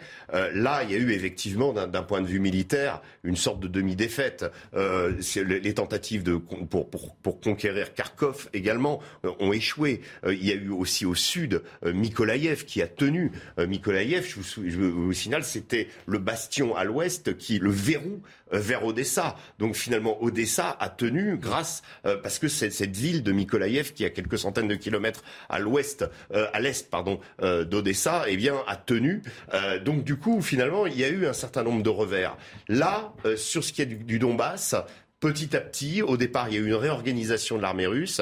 Il y a eu un, commandement unique. Je vous rappelle qu'au début euh, de ce que les Russes appellent l'opération spéciale, il y avait trois fronts, il y avait trois commandements différents. Donc finalement, euh, les Russes ont repris du poil de la bête et évidemment, euh, Vladimir Poutine joue son avantage en menaçant, en disant attention, c'est aussi un message à l'endroit de l'OTAN, euh, à l'endroit d'autres pays, de dire euh, on n'a pas commencé les choses sérieuses, on ne sait pas ce que c'est que les choses sérieuses pour lui, mais ça veut peut-être dire aussi dans d'autres dimensions et sur d'autres territoires. C'est pas très rassurant, Karim Zerbi. Moi, je ne dirais pas que la position de Vladimir Poutine est, plus menaçante qu'elle ne l'était. Je dirais plutôt qu'elle est constante. Euh, en fait, depuis le départ, Vladimir Poutine, il oscille entre un discours qui est un discours guerrier, de menace, euh, euh, de puissance militaire. En gros, nous ne reculerons pas, nous, avançons, et il rend compte de, je dirais, de, la victoire, hein, ce qu'il considère être la victoire des Russes sur le territoire ukrainien. Et de l'autre côté, il ne ferme pas la porte au dialogue, mais là où ça représente un petit problème, c'est que c'est un dialogue qui doit se faire sur ses bases à lui et uniquement sur ses bases à lui. Et depuis le départ, il est sur cette posture-là. il n'a pas euh, euh, changé de iota sa position. Il a été menaçant sur d'autres sujets, donc euh, il continue de l'être. Il envoie des pics d'un côté, et de l'autre côté, il dit mais nous ne sommes pas fermés au dialogue. et euh, bon à ça fait quand même, euh, depuis le début de la guerre, qu'il tient cette posture, et on voit effectivement que les Russes progressent.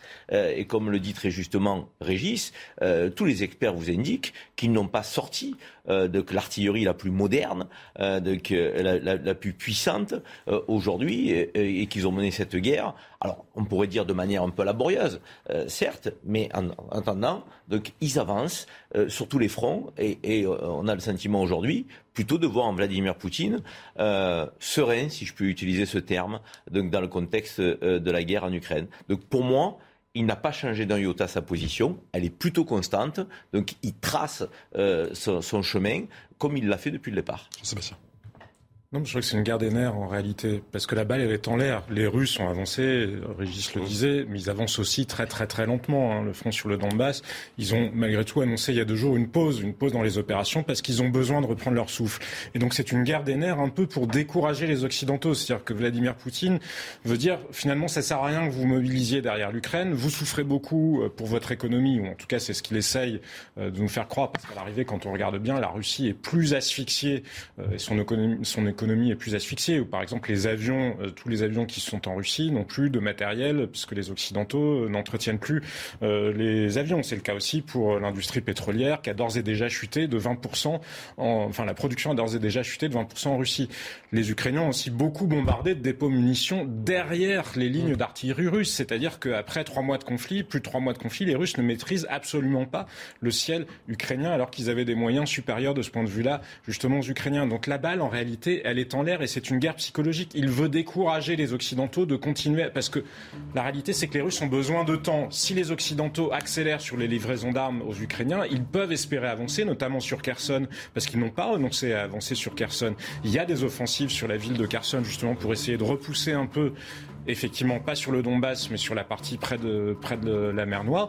Et donc la réalité, c'est que c'est une situation qui justement est en train de se jouer et qui va beaucoup se jouer à la psychologie selon l'énergie que les uns et les autres ont encore à écouter. Rapidement, Gabriel, s'il vous plaît, mon cri dans l'oreillette. Euh, oui, oui, oui, non, non, je, me dépêche. Non, de fait, c'est évidemment euh, une guerre psychologique. Quand il dit nous n'en sommes qu'à l'apéritif finalement, euh, mais c'est un signal envoyé aussi au reste du monde parce qu'il faut voir que là où la Russie a gagné, j'en terminerai là, c'est sur la recomposition géopolitique, le fait qu'elle est l'Afrique, l'Inde, la Chine, qui ne se soit pas rangée euh, du côté de l'Occident, c'est une petite victoire. Et c'est sans doute en cela qu'il impressionne un Occident qui est allé au bout du bout de ce qu'il peut faire pour faire la guerre sans faire la guerre. vous restez avec nous, Punchline. On revient dans un instant. Merci, ma Gabriel.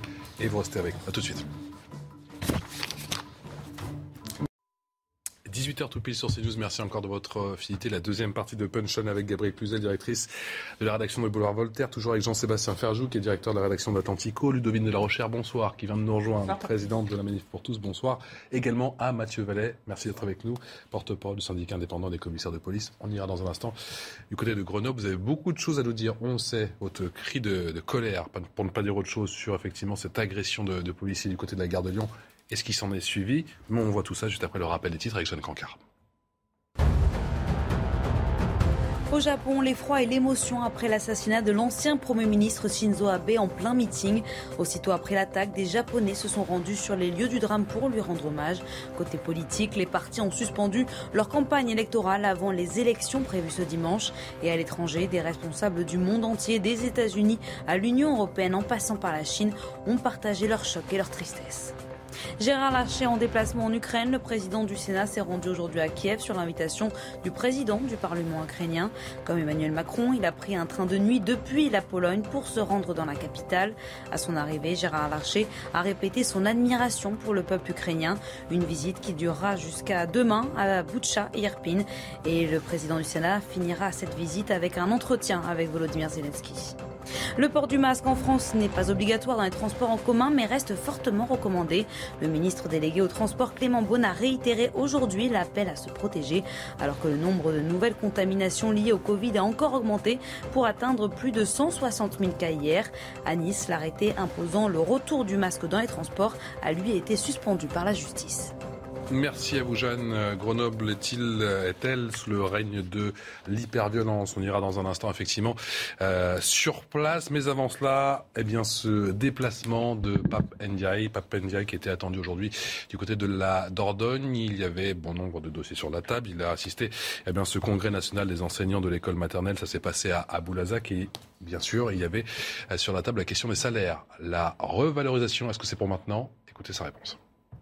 La profession en général euh, est en effet en perte d'attractivité. C'est une question sur laquelle nous nous penchons.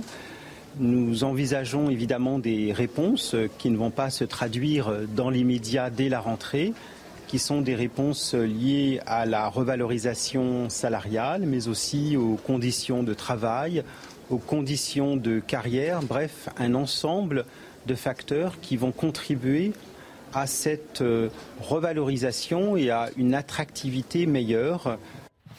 La hausse des salaires, Gabriel Cluzel, c'est pas pour la rentrée, c'est pour quand?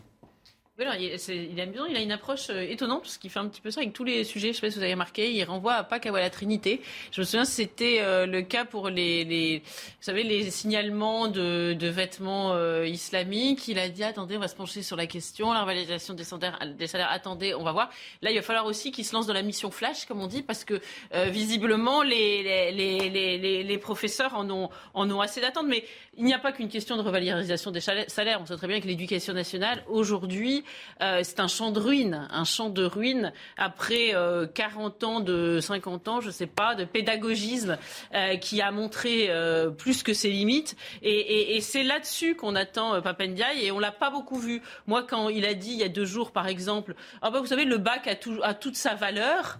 Bah, j'ai cru entendre chanter tout va très bien, Madame la Marquise. Donc c'est vrai que là, il va falloir qu'il rentre dans le vif du sujet.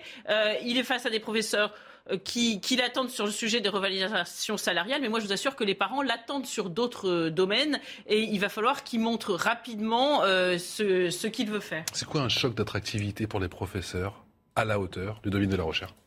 Ah, Alors je pense qu'il faut être beaucoup plus ambitieux que ce qu'il vient de décrire puisqu'il s'en tient au salaire, au salaire et à l'évolution des carrières. Oui, ce sont des sujets, mais il y a d'abord toute une réorganisation de l'éducation nationale qui est urgente. Euh, c'était le fameux mammouth, je crois que c'était l'expression de Luc Ferry il y a déjà des années. Depuis, rien n'a changé.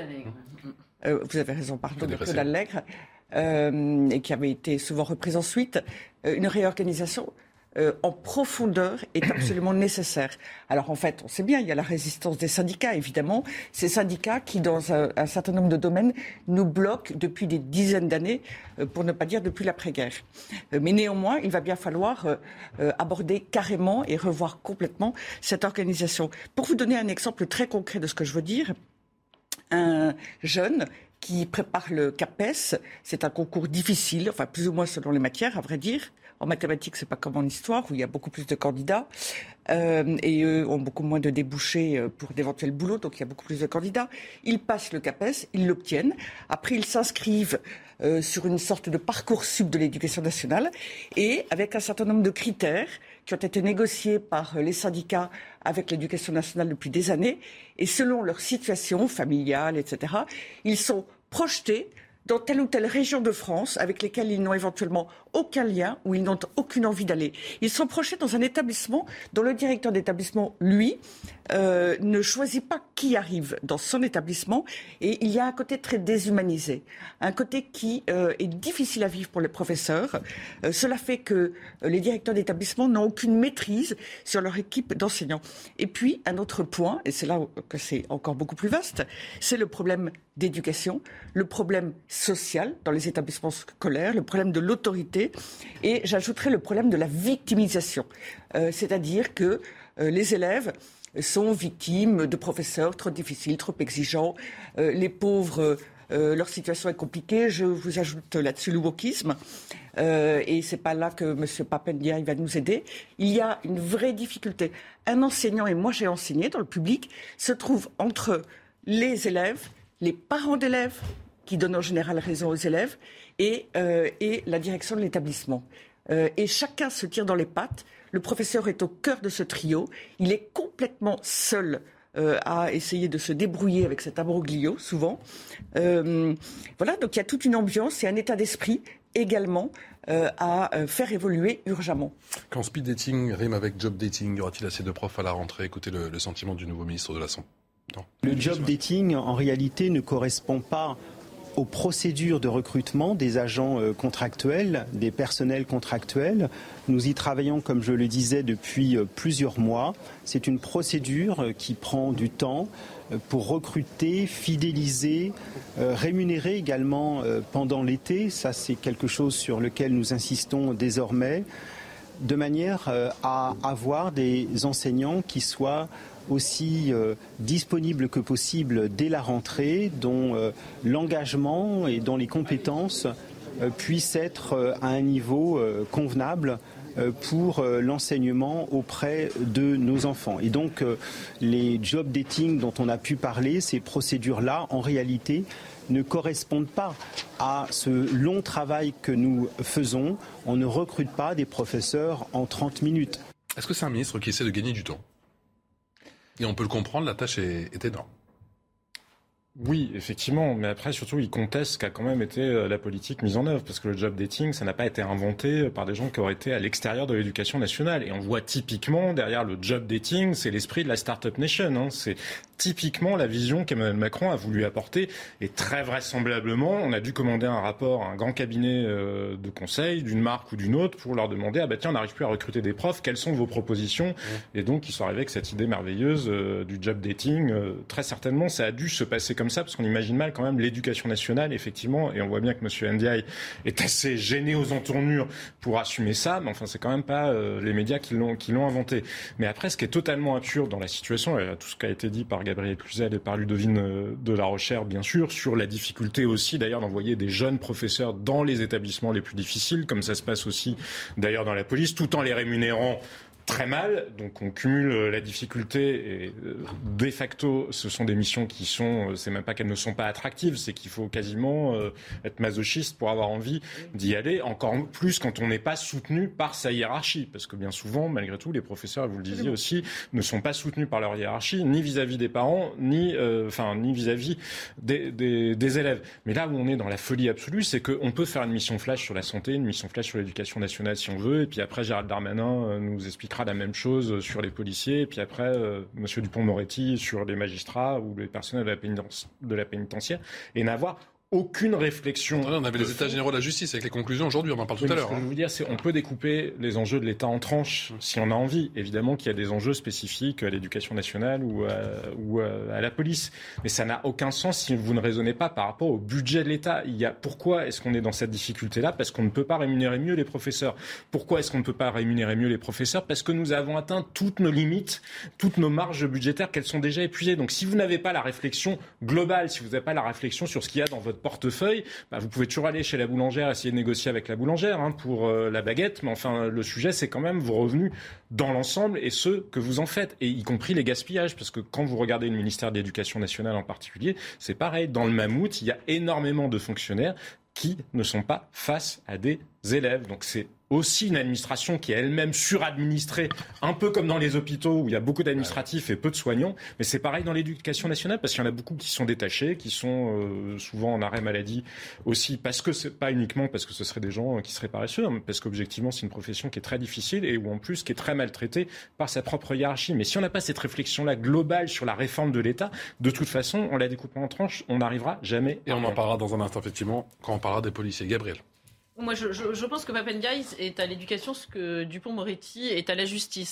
C'est, euh, ça a été un coup disruptif pour Emmanuel Macron, mais aujourd'hui, il en est un peu embarrassé parce que c'est un, c'est, un ministre qui va à l'encontre de ce qui est attendu euh, pour son ministère. Moi, je crois que les, parents attendent de, de, de, l'autorité, attendent de la méritocratie, attendent des, des fondamentaux, que l'on remette les fondamentaux au centre, qu'on se débarrasse de tout ce bazar de, euh, de idéologique, euh, il passe plus de temps euh, à parler, euh, je sais pas, d'antiracisme, de LGBT, de tout ce qu'on veut. Enfin, si on reprenait sur ce temps-là pour apprendre les fondamentaux, je crois que ça plaira à tous les parents, de gauche comme de droite, parce que tous les parents veulent le bien de leurs enfants et personne ne veut le laisser illettré. mais et, en réalité, on voit bien que ce, ministre ne, peut pas faire cela parce que parce que c'est pas dans son dans tout ce qu'il a montré par le passé. Donc on se retrouve coincé avec un, ministre qui va prendre à rebours à rebrousse-poil euh, les Français, tout simplement, qui ont de fortes attentes. Parce que l'éducation et l'éducation nationale, c'est peut-être la pierre angulaire, c'est notre avenir à tous. Et c'est évidemment dramatique de voir qu'on euh, risque bien d'être bloqué dans une vision extrêmement idéologique. on, a parlé des, on parle des professeurs, on a parlé des, hôpitaux, on va parler dans un instant des policiers, mais effectivement, toutes ces professions euh, qui sont autant de piliers de la, République euh, française, comment ça va se faire? C'est à celui qui a le lobby le plus efficace, qui aura peut-être le mais plus de choses, je pense. Il faisait référence tout à l'heure. Oui, il y a, enfin, les syndicats ont acquis. Il ne s'agit pas de contester les syndicats. On a toujours besoin de syndicats. On ne peut pas gérer. On a besoin d'interlocuteurs. On a le sentiment que tout le monde est dans l'urgence. Mais on voit bien que l'équilibre qui avait été construit en 1945 avec les gaullistes qui prenaient en gros euh, à la fois une partie de l'État, des grandes entreprises, et on a laissé à la CGT mmh. bah, justement tout un autre pan du pays. Et cet équilibre-là est rompu depuis longtemps parce que là où il y a des secteurs suradministrés, c'est en général là où les gens sont aussi sursyndicalisés. Et à côté, les professions qui le sont moins, ben, ce sont celles qui sont euh, à l'os, comme les infirmières, comme euh, justement euh, les professeurs dans un certain nombre de cas. Parce que les professeurs, en plus, souvent ne se syndiquent que dans la mesure, et vous le disiez, où s'ils ne sont pas syndiqués, ils n'ont pas leur mutation, ou ils n'ont pas le poste qui leur convient, ils n'arrivent même pas à avoir le grade supérieur. Enfin, on n'imagine pas le degré de cogestion. C'est un peu la même chose au ministère de l'Intérieur d'ailleurs, mais le degré de cogestion, un ministère de un ministre de l'Éducation nationale, on peut faire des coups, effectivement, comme le disait Gabriel avec Papendia, mais la réalité, c'est que c'est un ministère qui de toute éternité, ou en tout cas depuis très longtemps, est co-géré par les syndicats avec une lâcheté politique absolue en face de ça. Pourquoi on n'a pas le droit de contester les syndicats? Moi, je ne suis pas comme vous. Je pense que non, je parlais du principe. Oui, oui, oui, mais le problème, c'est que le problème, c'est que la liste aujourd'hui en, est limitative. Finalement, il y a une préemption et on voit qu'ils ont, euh, dans certains corps de métier, trahi. D'ailleurs, c'est pour ça qu'il y a eu les gilets jaunes qui sont, qui n'ont pas été euh, maîtrisés par si vous avez un, mauvais médecin, vous renoncez pas à la oui, médecine. Oui, non, mais le problème, c'est qu'aujourd'hui, c'est verrouillé. Oui, d'accord, mais si on avait euh, trois, trois médecins euh, euh, inefficaces qui verrouillaient toute de médecin. la santé. Et ça, je suis d'accord. Ben voilà. Et le problème, c'est qu'aujourd'hui, on se retrouve avec un syndicalisme qui verrouille le système de façon extrêmement claire. La difficulté, elle, est, elle se trouve dans l'histoire, c'est que pour faire très très court, les communistes ont déclaré qu'ils avaient été résistants ce qui était faux parce qu'ils ont été résistants extrêmement tard. Euh, ils avaient une notoriété, une gloire très grande après la guerre. De Gaulle, en effet, après une première tentative, De Gaulle les a sortis du pouvoir politique en leur donnant le pouvoir syndical, mais avec, dans le droit, euh, des capacités, des possibilités à pouvoir inscrit qui n'a pas été remis en cause euh, et que personne n'a eu le courage de remettre en cause. Et donc, on a cette difficulté dans les transports publics, en fait, dans tout ce qui est nécessaire à l'État, euh, tout ce qui est euh, euh, service public parce que indispensable au bon fonctionnement de la nation. C'est vital pour les Français. Donc, en effet, la santé, les transports publics, la police, c'est un peu différent parce qu'il y a aussi des secteurs, il faut le dire, comme l'éducation nationale, les syndicats en question sont tous d'extrême gauche. Et donc, c'est toujours les mêmes méthodes. Il faudrait. Principalement. principalement. Non, non. dans l'éducation nationale. non, non. c'est les, plusieurs nuances d'extrême gauche, excusez-moi. Alors, vous avez les trotskistes, vous avez les lambertistes et vous avez toutes les couleurs, entre guillemets, toutes les nuances plutôt, de l'extrême gauche. Alors aujourd'hui, il doit y avoir les mélanchonistes, bien sûr. Non, mais c'est euh, euh, et ça ne marche pas. Que le public, que le secteur euh, de l'éducation publique aille regarder comment ça fonctionne dans le privé. C'est un peu comme les hôpitaux et les cliniques. Le secteur privé de l'éducation fonctionne remarquablement. Son niveau est tout autre. Je, suis pas, je tempérerai un peu parce que l'éducation l'enseignement euh, catholique, notamment privé, euh, ressemble beaucoup et quand même euh, très proche aujourd'hui de l'enseignement public. Et moi, je trouve qu'il a trahi d'ailleurs pour, vrai qu'il a souvent sa, sa mission. C'était depuis 1984 qui était la grande victoire euh, du privé catholique en l'occurrence euh, euh, contre des mesures qu'on voulait prendre, enfin que le gouvernement voulait prendre. Ces mesures, elles ont été prises après, les unes derrière les autres, et l'enseignement privé catholique les a laissées passer. Et aujourd'hui, c'est vrai qu'il s'est laissé imposer beaucoup de choses. Néanmoins, ça fonctionne mieux.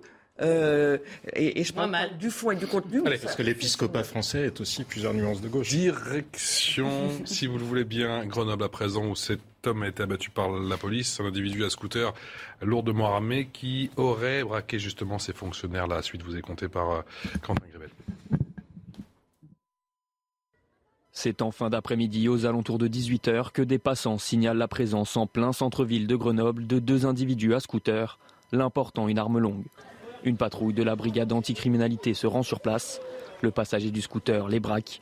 Un policier tire alors à deux reprises et touche le conducteur à la tête.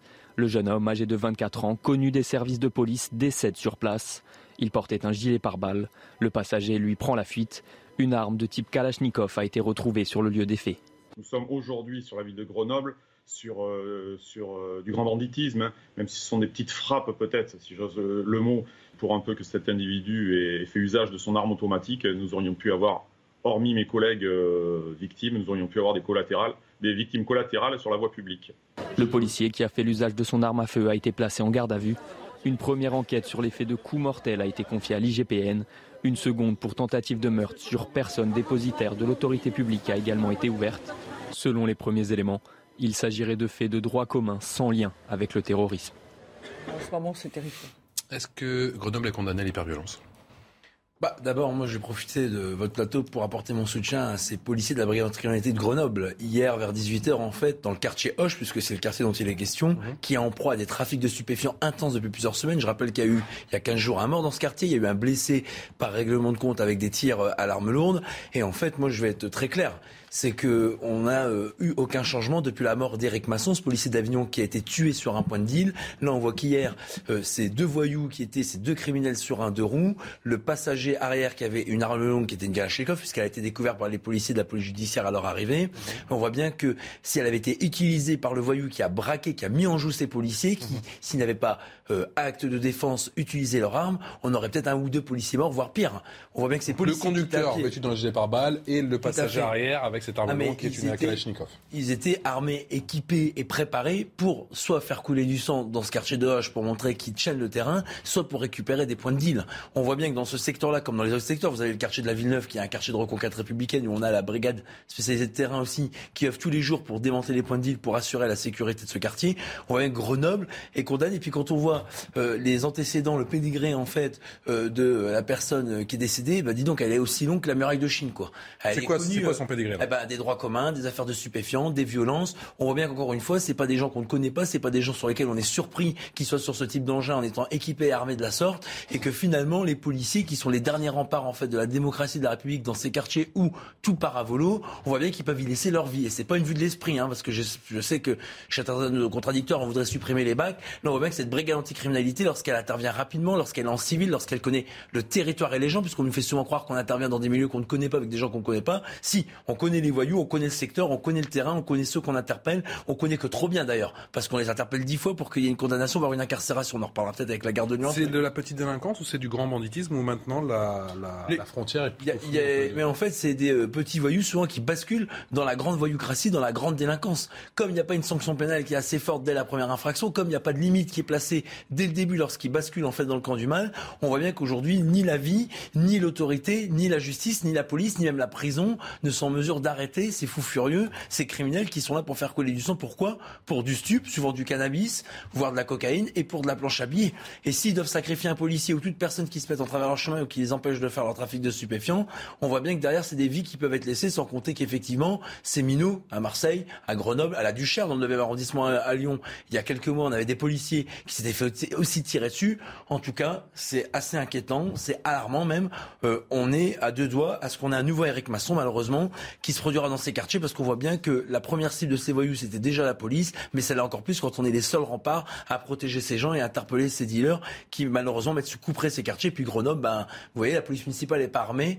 Qu'est-ce que ça aurait été si ça avait été des policiers municipaux premier primo intervenants ou qui étaient passés par là et qui avaient croisé la route, la route de ce deux roues parce qu'on est à deux pas d'enclavure du centre-ville. On a le complexe euh, Gaumont-Pâté juste à côté, on a des rues passantes, on a des rues assez traversantes. Donc, ça a quand même euh, un drame qui a été En évité plein jour, en plein centre-ville, on en est là. Jean-Sébastien Ferjou.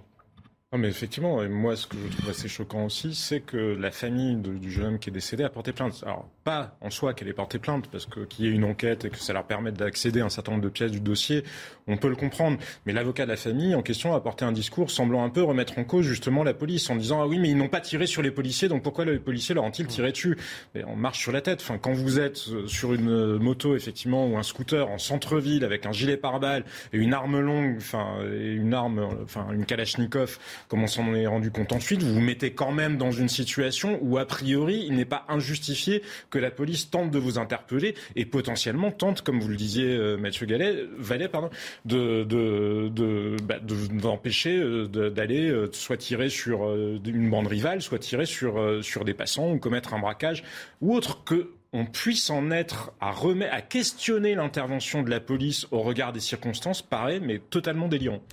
Ben, Les, les, délinquants ne vivent pas sur une autre planète. Ils entendent tout, tout- toutes nos conversations, tout ce qui se dit dans la presse partout. Et cette remise en cause des policiers, euh, évidemment, euh, est, une tentation à chaque fois. À chaque fois que finalement qu'un policier tire, il est coupable a priori. Hein. Certains partis, pendant les, les présidentielles, réclamaient la présomption d'innocence pour les policiers. En fait, il y a une sorte de présomption de culpabilité. C'est-à-dire qu'on part du principe que celui qui a été visé est blanc comme l'enfant qui vient de naître et, et, le policier est forcément euh, coupable. Donc évidemment, euh, c'est une philosophie générale qui ne peut plus fonctionner. Moi, je, suis admirative des policiers, très honnêtement.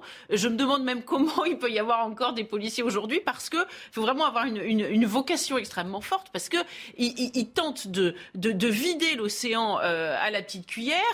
Quand ils tirent, parce que je, là, je parle de la justice. Hein. Je crois que c'est d'ailleurs un représentant de, votre syndicat non, qui avait parlé, qui avait dit lors d'une manifestation, euh, euh, la, police, hein, ou c'est Alliance, vous n'êtes pas Alliance. C'est Alliance. une confédération. Hein, on partage le même point de vue. On, a un problème avec la justice. la présomption de légitime défense. Parce que oui, oui, la présomption de légitime défense. Mais vous avez raison, on a tellement habitué les gens à ce que les policiers n'aient pas de présomption d'innocence qu'il faudrait revenir aux fondamentaux. Mais et, et, et, je suis frappé de voir qu'aujourd'hui c'est tout inversé. Ils ont les, les policiers, c'est comme si à chaque fois qu'ils tiraient, ils avaient une présomption de culpabilité au, au lieu d'avoir une présomption euh, de légitime défense. Donc euh, tant qu'on n'inversera pas cela, euh, ça va être évidemment toujours une, une progression croissante. On ne sait pas où ça s'arrêtera. On a évité un véritable massacre. Écoutez le sentiment de ce policier à Grenoble que l'on perçoit, c'est que la violence euh, monte crescendo. Euh, on n'hésite plus à tirer, on n'hésite plus à planter, parce que c'est une spécificité de Grenoble, les coups de couteau également. Donc c'est récurrent. Et hier, hier, clairement, je pense que mes collègues ont, ont empêché un carnage, parce que équipés comme ils étaient, ces individus allaient certainement faire un carnage à une heure de pointe. La circulation était dense on est à 50 mètres du plus gros euh, cinéma de Grenoble. Il y a des restaurants, des parcs pour enfants. Il y avait du monde de partout. Clairement, on a évité un massacre. Est-ce que ces armes sont faciles à se procurer aujourd'hui, Mathieu Vallet? Oui, il y a une circulation des armes, notamment celles issues des pays de l'Europe de l'Est, comme la Kalachnikov, qui s'achètent pour même pas 1000, 1500 euros. C'est facile de se procurer ce genre d'armes, même s'il y a la police judiciaire qui démantèle des trafics, des réseaux, même s'il y a des policiers qui font des découvertes dans les parties communes mmh. sur des enquêtes judiciaires. J'imagine que la guerre en Ukraine ne va pas arranger les choses non, non, mais enfin, ça va pas changer fondamentalement le cours des choses parce que c'était déjà quand même des marchés qui alimentaient euh, dans le cours noir en fait euh, les territoires. Et puis deux petites précisions le deux roues sur lesquelles étaient ces deux individus étaient faussement immatriculés, donc il était euh, volé de manière à ce qu'ils soient pas identifiés s'il y a une patrouille de police qui souhaitait les contrôler ou de manière à ce qu'il y avait une course poursuite. Et puis surtout, vous l'avez dit, Jean-Sébastien Ferjou, moi j'ai eu des policiers de Grenoble au téléphone, les personnes qui sont venues après sur la scène de crime, les familles qui sont arrivées, elles ont insulté les policiers, elles les ont menacé de mettre des euh, incendies et de commettre des violences urbaines dans le quartier, voire de menacer la vie du policier qui aurait tiré pour protéger sa vie et celle des autres. Donc on voit bien qu'aujourd'hui, euh, il y a une frange minoritaire, très minoritaire, mais quand même présente de la population, qui déteste la police, qui ne supporte plus l'autorité qui ne se reconnaît plus dans les lois de la République. Gabriel? Il faudrait que, moi je pense qu'il y ait un jugement euh, euh, exemplaire. S'il y, a eu des insultes de la part de la famille, s'il y a eu euh, un traitement odieux de cette façon des policiers, il faudrait qu'il y ait, je, pense, un, exemple que l'on montre que on change de, que le paquebot est en train de, changer de, direction. et ça me semble extrêmement important. Je ne suis pas sûr que le gouvernement soit capable de le montrer dans la mesure où l'attelage n'a pas changé. C'est toujours M. Dupont-Moretti qui a, qui a dit finalement qui était le ministre des délinquants, qui, joué, au baby-foot avec eux. Donc on ne voit pas ce qui pourrait changer. Et pourtant, si cela ne se passe pas, rien, évidemment, euh, ne peut s'arranger. Envoyer des polices municipaux non armés, c'est comme mettre euh, un, loup au milieu de la bergerie. Comment voulez-vous que dans un contexte avec des maires écolos souvent euh, soit extrêmement naïfs, soit extrêmement idéologues, soit les deux, parce que ça peut fonctionner ensemble, on, on arrive à une conclusion satisfaisante c'est vrai que honnêtement, euh, la situation peut inquiéter et, on ne voit pas d'issue. On va parler dans un instant et ça va vous ravir des états généraux de la justice. Les conclusions, c'était aujourd'hui. On fera le point dans un instant avec euh, Noémie Schulz du service police-justice de CNews. A tout de suite. 18h bientôt passé de 30 minutes, toujours avec Gabriel Cluzet, Jean-Sébastien Ferjou, Ludovine de la Rochère et Mathieu Vallet, porte-parole du syndicat indépendant des commissaires de police. On parlera justement de cette situation à la Gare de Lyon, cette agression de plusieurs policiers et cet homme qui est ressorti libre dans un instant, juste après le rappel des titres avec euh, Jeanne Cancard. Face aux incendies, une campagne de prévention Stop Mégo est lancée sur les autoroutes, sur différentes aires de repos de l'arc méditerranéen. Des expositions photos seront installées pour mettre à l'honneur les massifs forestiers, avec des images très contrastantes, cette fois-ci montrant les conséquences dramatiques des incendies sur le patrimoine. Aux États-Unis, le policier qui a tué George Floyd, condamné en appel à 21 ans de prison. L'ancien agent avait asphyxié l'Afro-Américain avec son genou lors d'une courte intervention. Derek Chauvin a souhaité aux enfants de la victime de réussir dans la vie sans s'excuser ni exprimer de remords. Aux États-Unis, toujours, Joe Biden, très critiqué pour sa défense jugée timorée du droit à l'avortement, s'empare désormais du sujet. Pour le président américain, faire passer une loi au Congrès serait la voie la plus rapide pour restaurer ce droit. Joe Biden, qui a aussi avant cela décidé de prendre toute une série de mesures réglementaires, avec comme objectif notamment lutter contre la surveillance numérique dont pourraient être victimes les femmes. Jeanne Cancard, pour le rappel des titres, euh, Mathieu Vallet, la scène, on le sait, c'est passé du côté de la gare de Lyon. On vous a déjà montré ces images. On va les revoir de cet euh, homme qui était donc euh, maîtrisé par les forces de l'ordre, de cet homme qui a surtout, qui s'en est pris justement à plusieurs policiers, hein, un coup de poing notamment dans le nez avec plusieurs jours d'ITT, d'interruption de, travail effectivement pour ce policier qui a le nez cassé, à Mathieu Vallet, et l'homme qui a également agressé eh bien, un autre euh, membre des forces de l'ordre, au final, au tribunal, ça donne qu'il ressort libre, huit mois de prison avec sursis pour ce Nigérian qui est en situation régulière. Bah, c'est incompréhensible. On a un Nigérian qui avait fait une demande d'asile lorsqu'il arrive en 2017 sur le territoire national. Il a fait trois demandes, trois refus. Donc il est en situation régulière le 17 mai 2022 à Gare de l'Est, il menace des policiers et un agent de sécurité avec un couteau. Interpellé, garde à vue, comparution immédiate par le procureur de la République de Paris, reconvoqué le 15 novembre. Six semaines après, il recommence à Gare de, Lyon. Les policiers veulent l'évincer parce qu'ils gênent euh, les usagers des transports. Donc ces policiers de la brigade des réseaux franciliens, ces policiers qui protègent les usagers au quotidien dans les transports en commun de toutes les deux France, Paris et euh, Grande Couronne et Petite Couronne. Eh ben on voit qu'ils sont prêts à partir, que ce voyou les frappe. Il y a un policier qui aura le nez fracturé qui est en arrêt là jusqu'au 10 juillet. Tout est caractérisé, tout est filmé. D'ailleurs, vous avez des badauds, vous avez des passants qui ont cru bon d'invectiver, d'insulter, de prendre à partie des policiers, de voir s'immiscer dans l'intervention. Donc on voit bien aussi que bah, ceux qui filment sont ceux aussi qui contribuent à ce que l'intervention dégénère et se passe mal. Hein, sans aider les policiers, au contraire, ils les accablent. Et puis derrière, on a tous les éléments qui sont matérialisés. On a un voyou qui est connu, on a un voyou qui devrait plus avoir un pied en France. Et finalement, la justice qui doit s'exprimer dans le peuple français décide quoi? Remis en liberté, pas expulsé, pas incarcéré, avec encore euh, des euh, antécédents sur lesquels il doit être jugé en novembre. Écoutez, il fallait lui faire le package, le triptyque. Hein. Soit euh, on le voyait plus et il rentrait dans son pays parce que il a été déterminé par l'État français qu'il n'est pas en situation de danger, donc il n'est pas éligible au droit d'asile, soit on arrête de nous faire croire qu'on veut protéger les victimes, puisque là il est dehors et que malheureusement, euh, je suis pas devin et je suis pas Merlin Enchanteur, mais enfin moi je vis pas dans une troisième dimension. Euh, il faut au bout d'un moment dire les choses. Est-ce qu'on attend qu'il y ait plus de victimes? Est-ce qu'on attend qu'il y ait plus d'insécurité, qu'il y ait plus de fossés qui se creusent entre les Français et leur justice pour comprendre qu'en fait on veut pas que tout le monde soit en prison? On veut que ceux qui sont des véritables dangers publics, ceux qui fracassent la société, société pardon, et les policiers puissent soit être mis en prison. Et je suis désolé de le dire pour terminer, mais on n'arrive déjà pas à gérer nos voyous nationaux que ce soit des mineurs parce qu'ils ont totem d'immunité des mineurs par le code pénal, ou que ce soit les majeurs parce que les multirécidivistes sont pas assez incarcérés, ils font pas leur peine jusqu'au bout, qu'on veut aussi gérer les voyous du monde. Donc moi je suis désolé, quand on rentre illégalement sur un territoire, quand on n'a rien à y faire et qu'en plus on fait des victimes, et y compris des policiers qui représentent la République, donc c'est qu'on respecte pas la République quand on s'en prend des policiers, et eh ben c'est dehors. Voilà. Mais malheureusement on n'a peut-être pas la même vision tous des choses, peut-être parce que certains qui jugent n'ont jamais été agressés comme certains policiers là l'a été. Quand on est défiguré, qu'on prend un gros coup dans le nez, je vous prie croire que quand on est à la maison c'est pas normal. Et voir ça de la part des familles, des proches et des amis, c'est pas normal non plus. Donc, je suis désolé, mais là, il y a une certaine manière de euh, nier la justice pour ces policiers qui il sont est anecdotique ou il est symptomatique de ce qui se passe en France, Gabriel Cluzel? C'est évidemment, euh, euh, évidemment symptomatique, mais euh, c'est complètement fou. Ça devient guignol ce pays, franchement. Hein, c'est enfin un guignol triste parce que c'est dramatique. Enfin, je, m'étonne d'ailleurs du reste que dans, ce genre de circonstances, personne ne porte plainte contre l'État. Il me semble qu'on serait fondé à, demander des comptes quand cet homme-là n'aurait jamais dû se trouver là. blesse quelqu'un, celui qui est blessé pourrait demander des comptes à l'État. Et je peux vous dire que la situation est loin d'être exceptionnelle tout le contexte est, symptomatique aussi.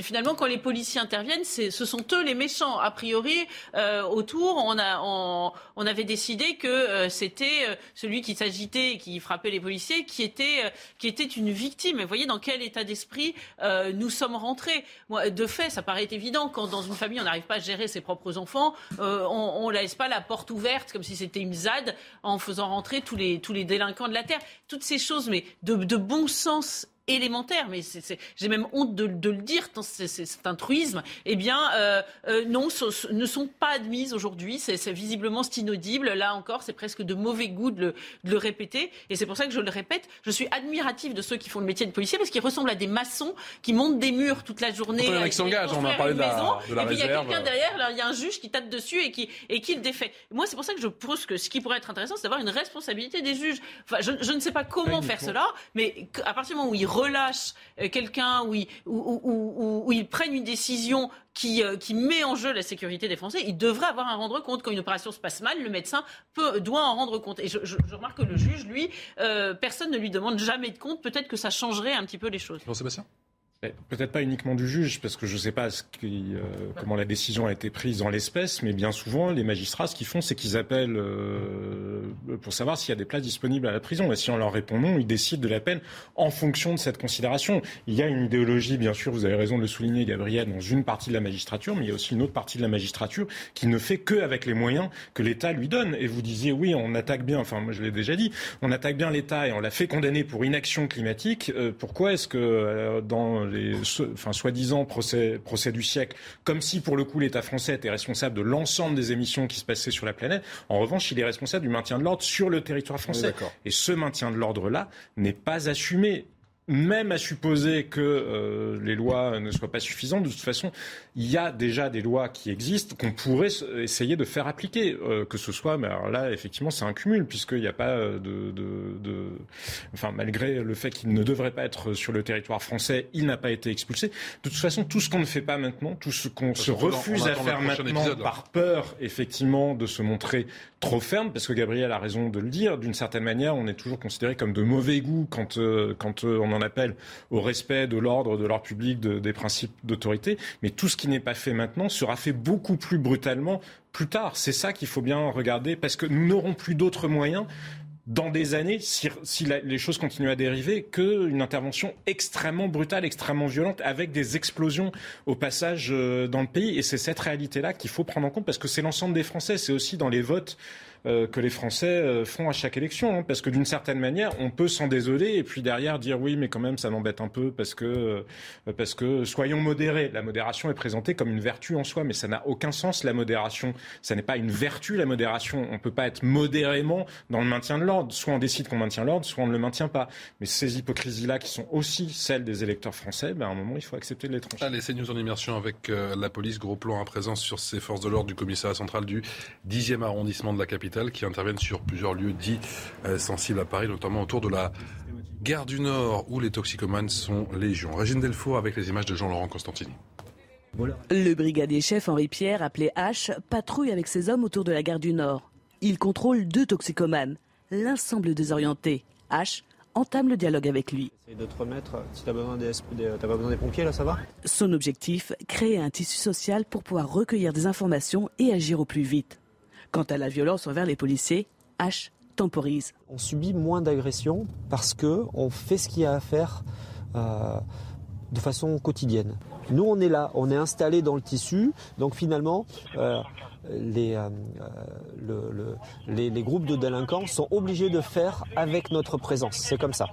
Il n'y a pas de territoire perdu. Quelques minutes plus tard, les policiers sont appelés par des riverains pour mettre fin à des nuisances dans la rue d'Alsace. Bonjour, je vais vous demander s'il vous plaît d'y aller, les gars s'il vous plaît. Je ne vais pas répéter 50 fois l'alcool, niet.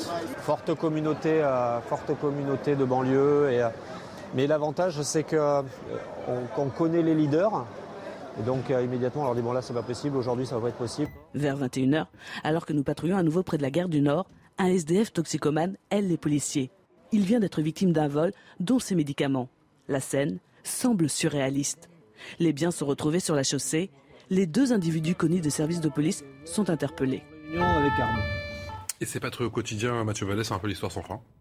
Bah, d'abord, ce sont nos anges gardiens et nos héros du quotidien, des policiers anonymes qu'on ne voit jamais, qu'on n'entend jamais et qui répondent quand vous faites le 17 police secours ou quand votre journaliste l'a montré. Il y a des infractions qui sont commises sur la public. Et puis vous voyez bien qu'on nous parle de police de proximité, qu'on nous parle de police de terrain.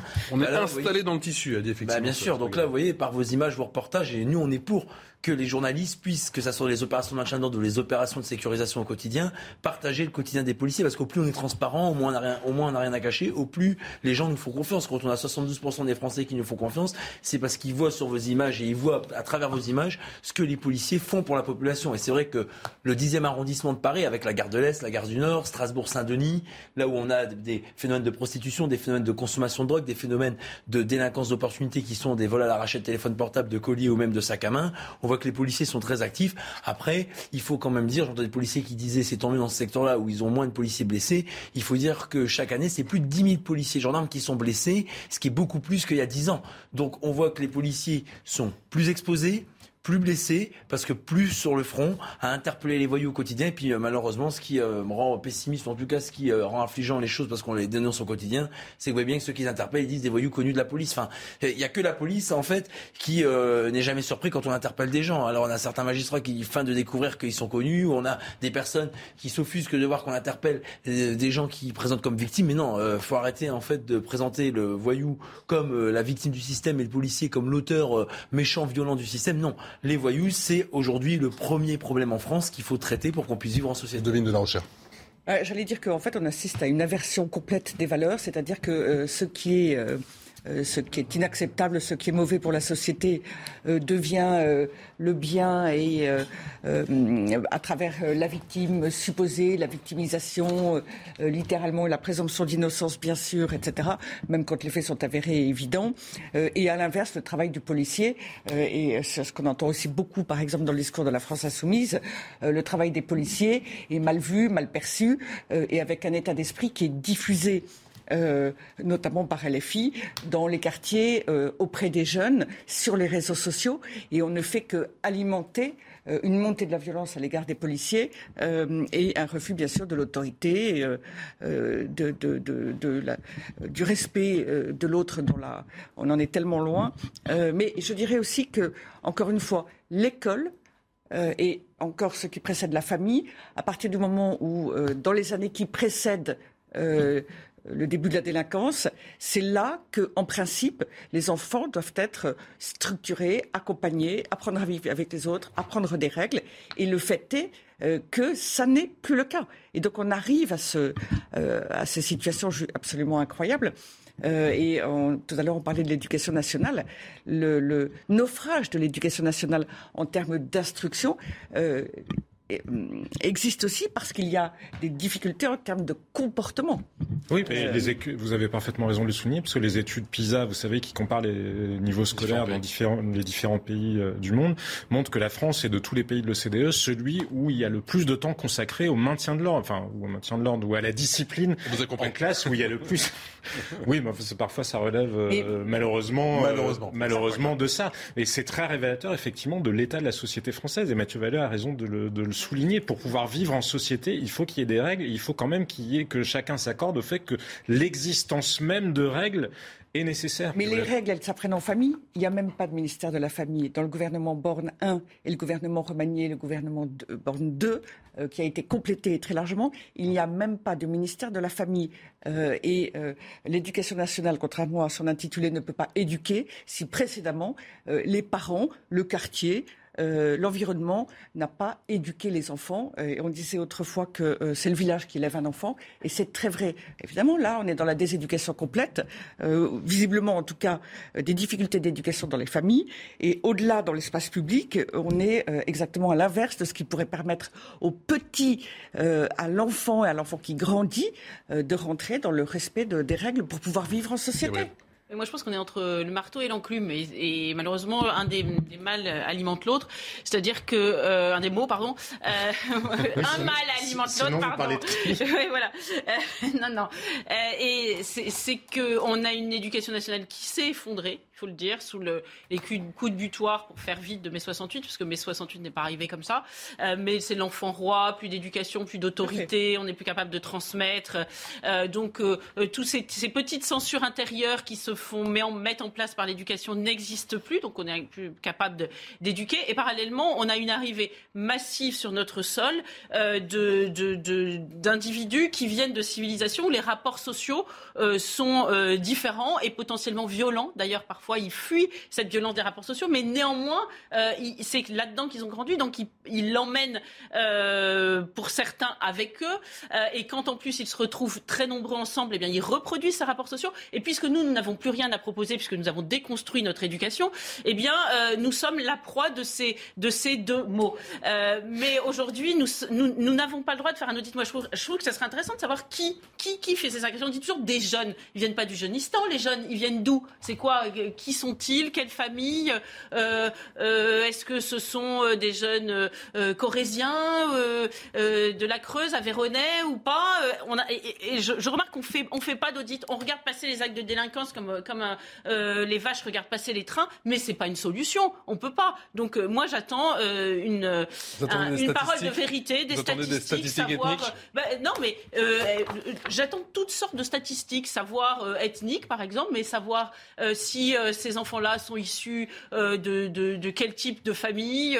Est-ce que, par exemple, le, les, les, enfants du divorce ont plus de mal à se reconstruire ou à ou, ça, ça serait intéressant. Mais comme on n'a pas le droit aujourd'hui d'évoquer ces sujets-là, eh bien, en fait, on ne sait rien. on fait largement les en à quoi vont servir les états généraux de la justice? Il faut qu'on avance. je, suis d'un mot malgré tout parce que voilà, il y a une continuité entre les différentes conversations enfin, débats que nous avons et dans les différentes politiques publiques qui sont menées. Mais quand Papendia il met au premier rang de ses priorités, il a envoyé une lettre à l'ensemble des professeurs de France, la lutte contre les inégalités plutôt que la transmission des savoirs et de l'autorité, mécaniquement on en arrive là.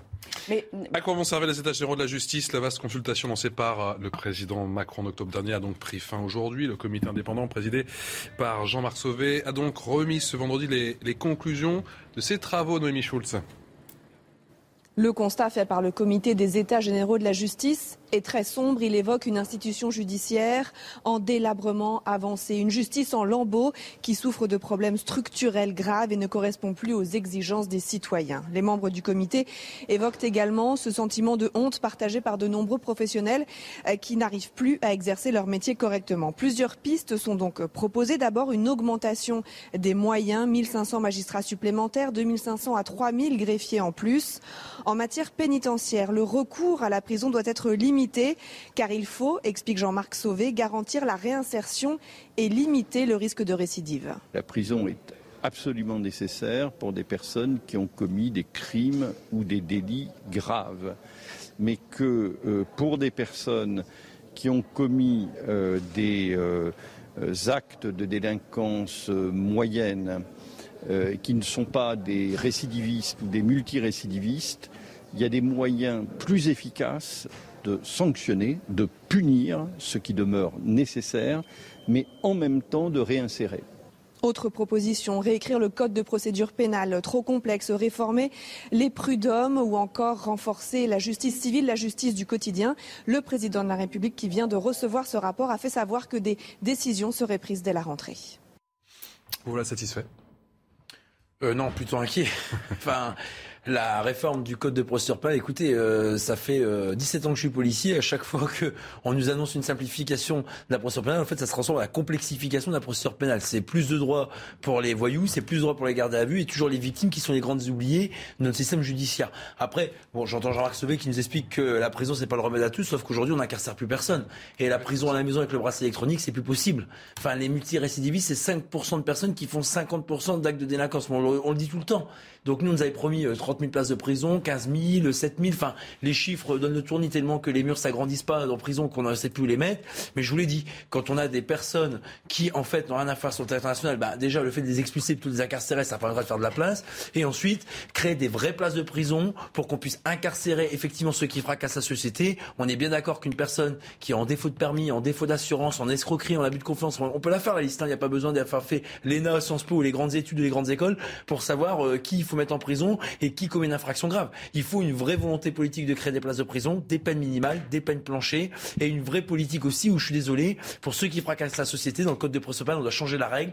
La carcération doit plus être l'exception, elle doit devenir la règle. La liberté pour les multirécidivistes, non, je suis désolé, c'est d'abord la liberté des victimes de se promener en ayant l'assurance de ne pas tomber sur ces multirécidivistes qui doivent être incarcérés. Donc un peu de bon sens, un peu de courage, un peu de volonté. Et je pense que si on fait cette cuisine-là, même si je suis pas maïté, et eh ben avec du bon sens local, et eh ben je pense qu'on pourrait quand même arriver à faire bouger les choses et pas faire des rapports et des commissions tous les ans qui aboutissent aboutit à rien. Enfin, pardon, si, qui aboutit à ce que ça se transforme en désastre et que le radeau qu'est la justice devienne un véritable euh, bout de bois sur la rivière qui en désuète. Justice en lambeaux, d'après effectivement le, le rapport. Le devine de la recherche. Oui, je voulais quand même compléter avec deux éléments. D'abord, euh, le langage qu'on vient d'entendre de la part de Jean-Marc Sauvé, c'est du blabla. Euh, c'est à peu près comme Emmanuel Macron.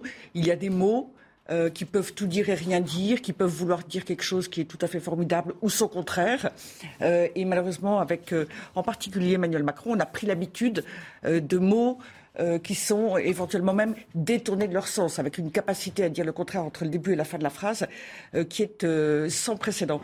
Et, et, donc je comprends tout à fait l'inquiétude de Mathieu Vallet. de Mathieu Vallée. Mais et c'est d'autant plus inquiétant que la génération des boomers, et M. Sauvé, je ne voudrais pas l'attaquer personnellement, et je parlerai de sa génération euh, de manière plus générale, euh, c'est cette génération, ou ce sont ces générations, qui ont mis la France dans l'état dans lequel elle est. Comment Jean-Marc Sauvé, qui était au Conseil d'État, qui était vice-président du Conseil d'État, c'est-à-dire en fait euh, président, il n'y a pas de président en tant que tel, qui dirigeait le Conseil d'État, qui avait un rôle extrêmement important du point de vue du droit, de manière très large.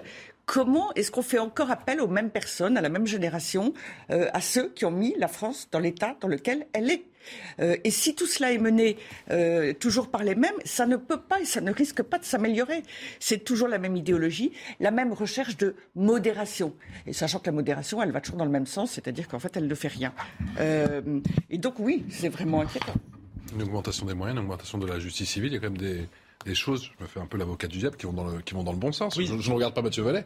Non, on sait que la volonté, elle, elle- elle doit d'abord être politique. Les moyens, c'est- c'est c'est- c'est bien, mais c'est un peu comme la police. Moi, les policiers et les gendarmes que j'entends, enfin, je passe sous, sous votre contrôle, mais me disent, euh, j'ai un souvenir précis de l'un d'eux qui me disait, j'entends des politiques dire il faut appeler l'armée. Bon, les gendarmes, c'est un peu l'armée aussi, mais il me dit, c'est c'est c'est c'est c'est c'est pas ça. C'est qu'aujourd'hui, si on avait, on peut encore agir, si on avait les moyens d'agir, si on nous donnait les moyens d'agir, on pourrait encore euh, rétablir la sécurité dans notre pays, mais en réalité, il n'y a pas la volonté politique de le faire. Donc c'est pas c'est pas euh, seulement évidemment les moyens matériels c'est extrêmement important, mais les réduire tout cela à- à- aux moyens matériels, à mon avis, c'est ne voir qu'une partie du problème. Enfin, je parle sous, sous votre contrôle. Jean-Sébastien. Il ne faut pas le réduire, mais la question des moyens pour la justice, c'est quand même incontournable. La France est de tous les pays celui qui dépense le moins pour la justice. Dans un certain nombre de tribunaux, il faut le savoir, les magistrats travaillent avec des ordinateurs sur lesquels il n'y a même pas de traitement de texte. Vous vous souvenez des ordinateurs comme le Minitel Parce avec qu'on des parle souvent du budget de la police, mais le budget de la justice. Non, mais le sujet, le sujet des moyens est incontournable, même si évidemment tous les moyens du monde ne se substitueront, ne se substitueront pas à la volonté politique. Et Ludovine de la Recherche avait raison de le souligner. Quand Jean-Marc Sauvé dit il faut punir. Enfin, les, les faits de délinquance moyenne, mais ça ne veut rien dire, les faits de délinquance moyenne. On peut mettre tout et son contraire euh, sous, sous ce vocable-là. Et la modération, effectivement, n'a aucun sens. hein. C'est pas parce que l'eau de Javel, on boit pas modérément de l'eau de Javel. Il y a des choses, elles sont bonnes ou elles sont mauvaises. Merci à tous les quatre. Ça se dispute tout de suite sur CNews. Excellente soirée.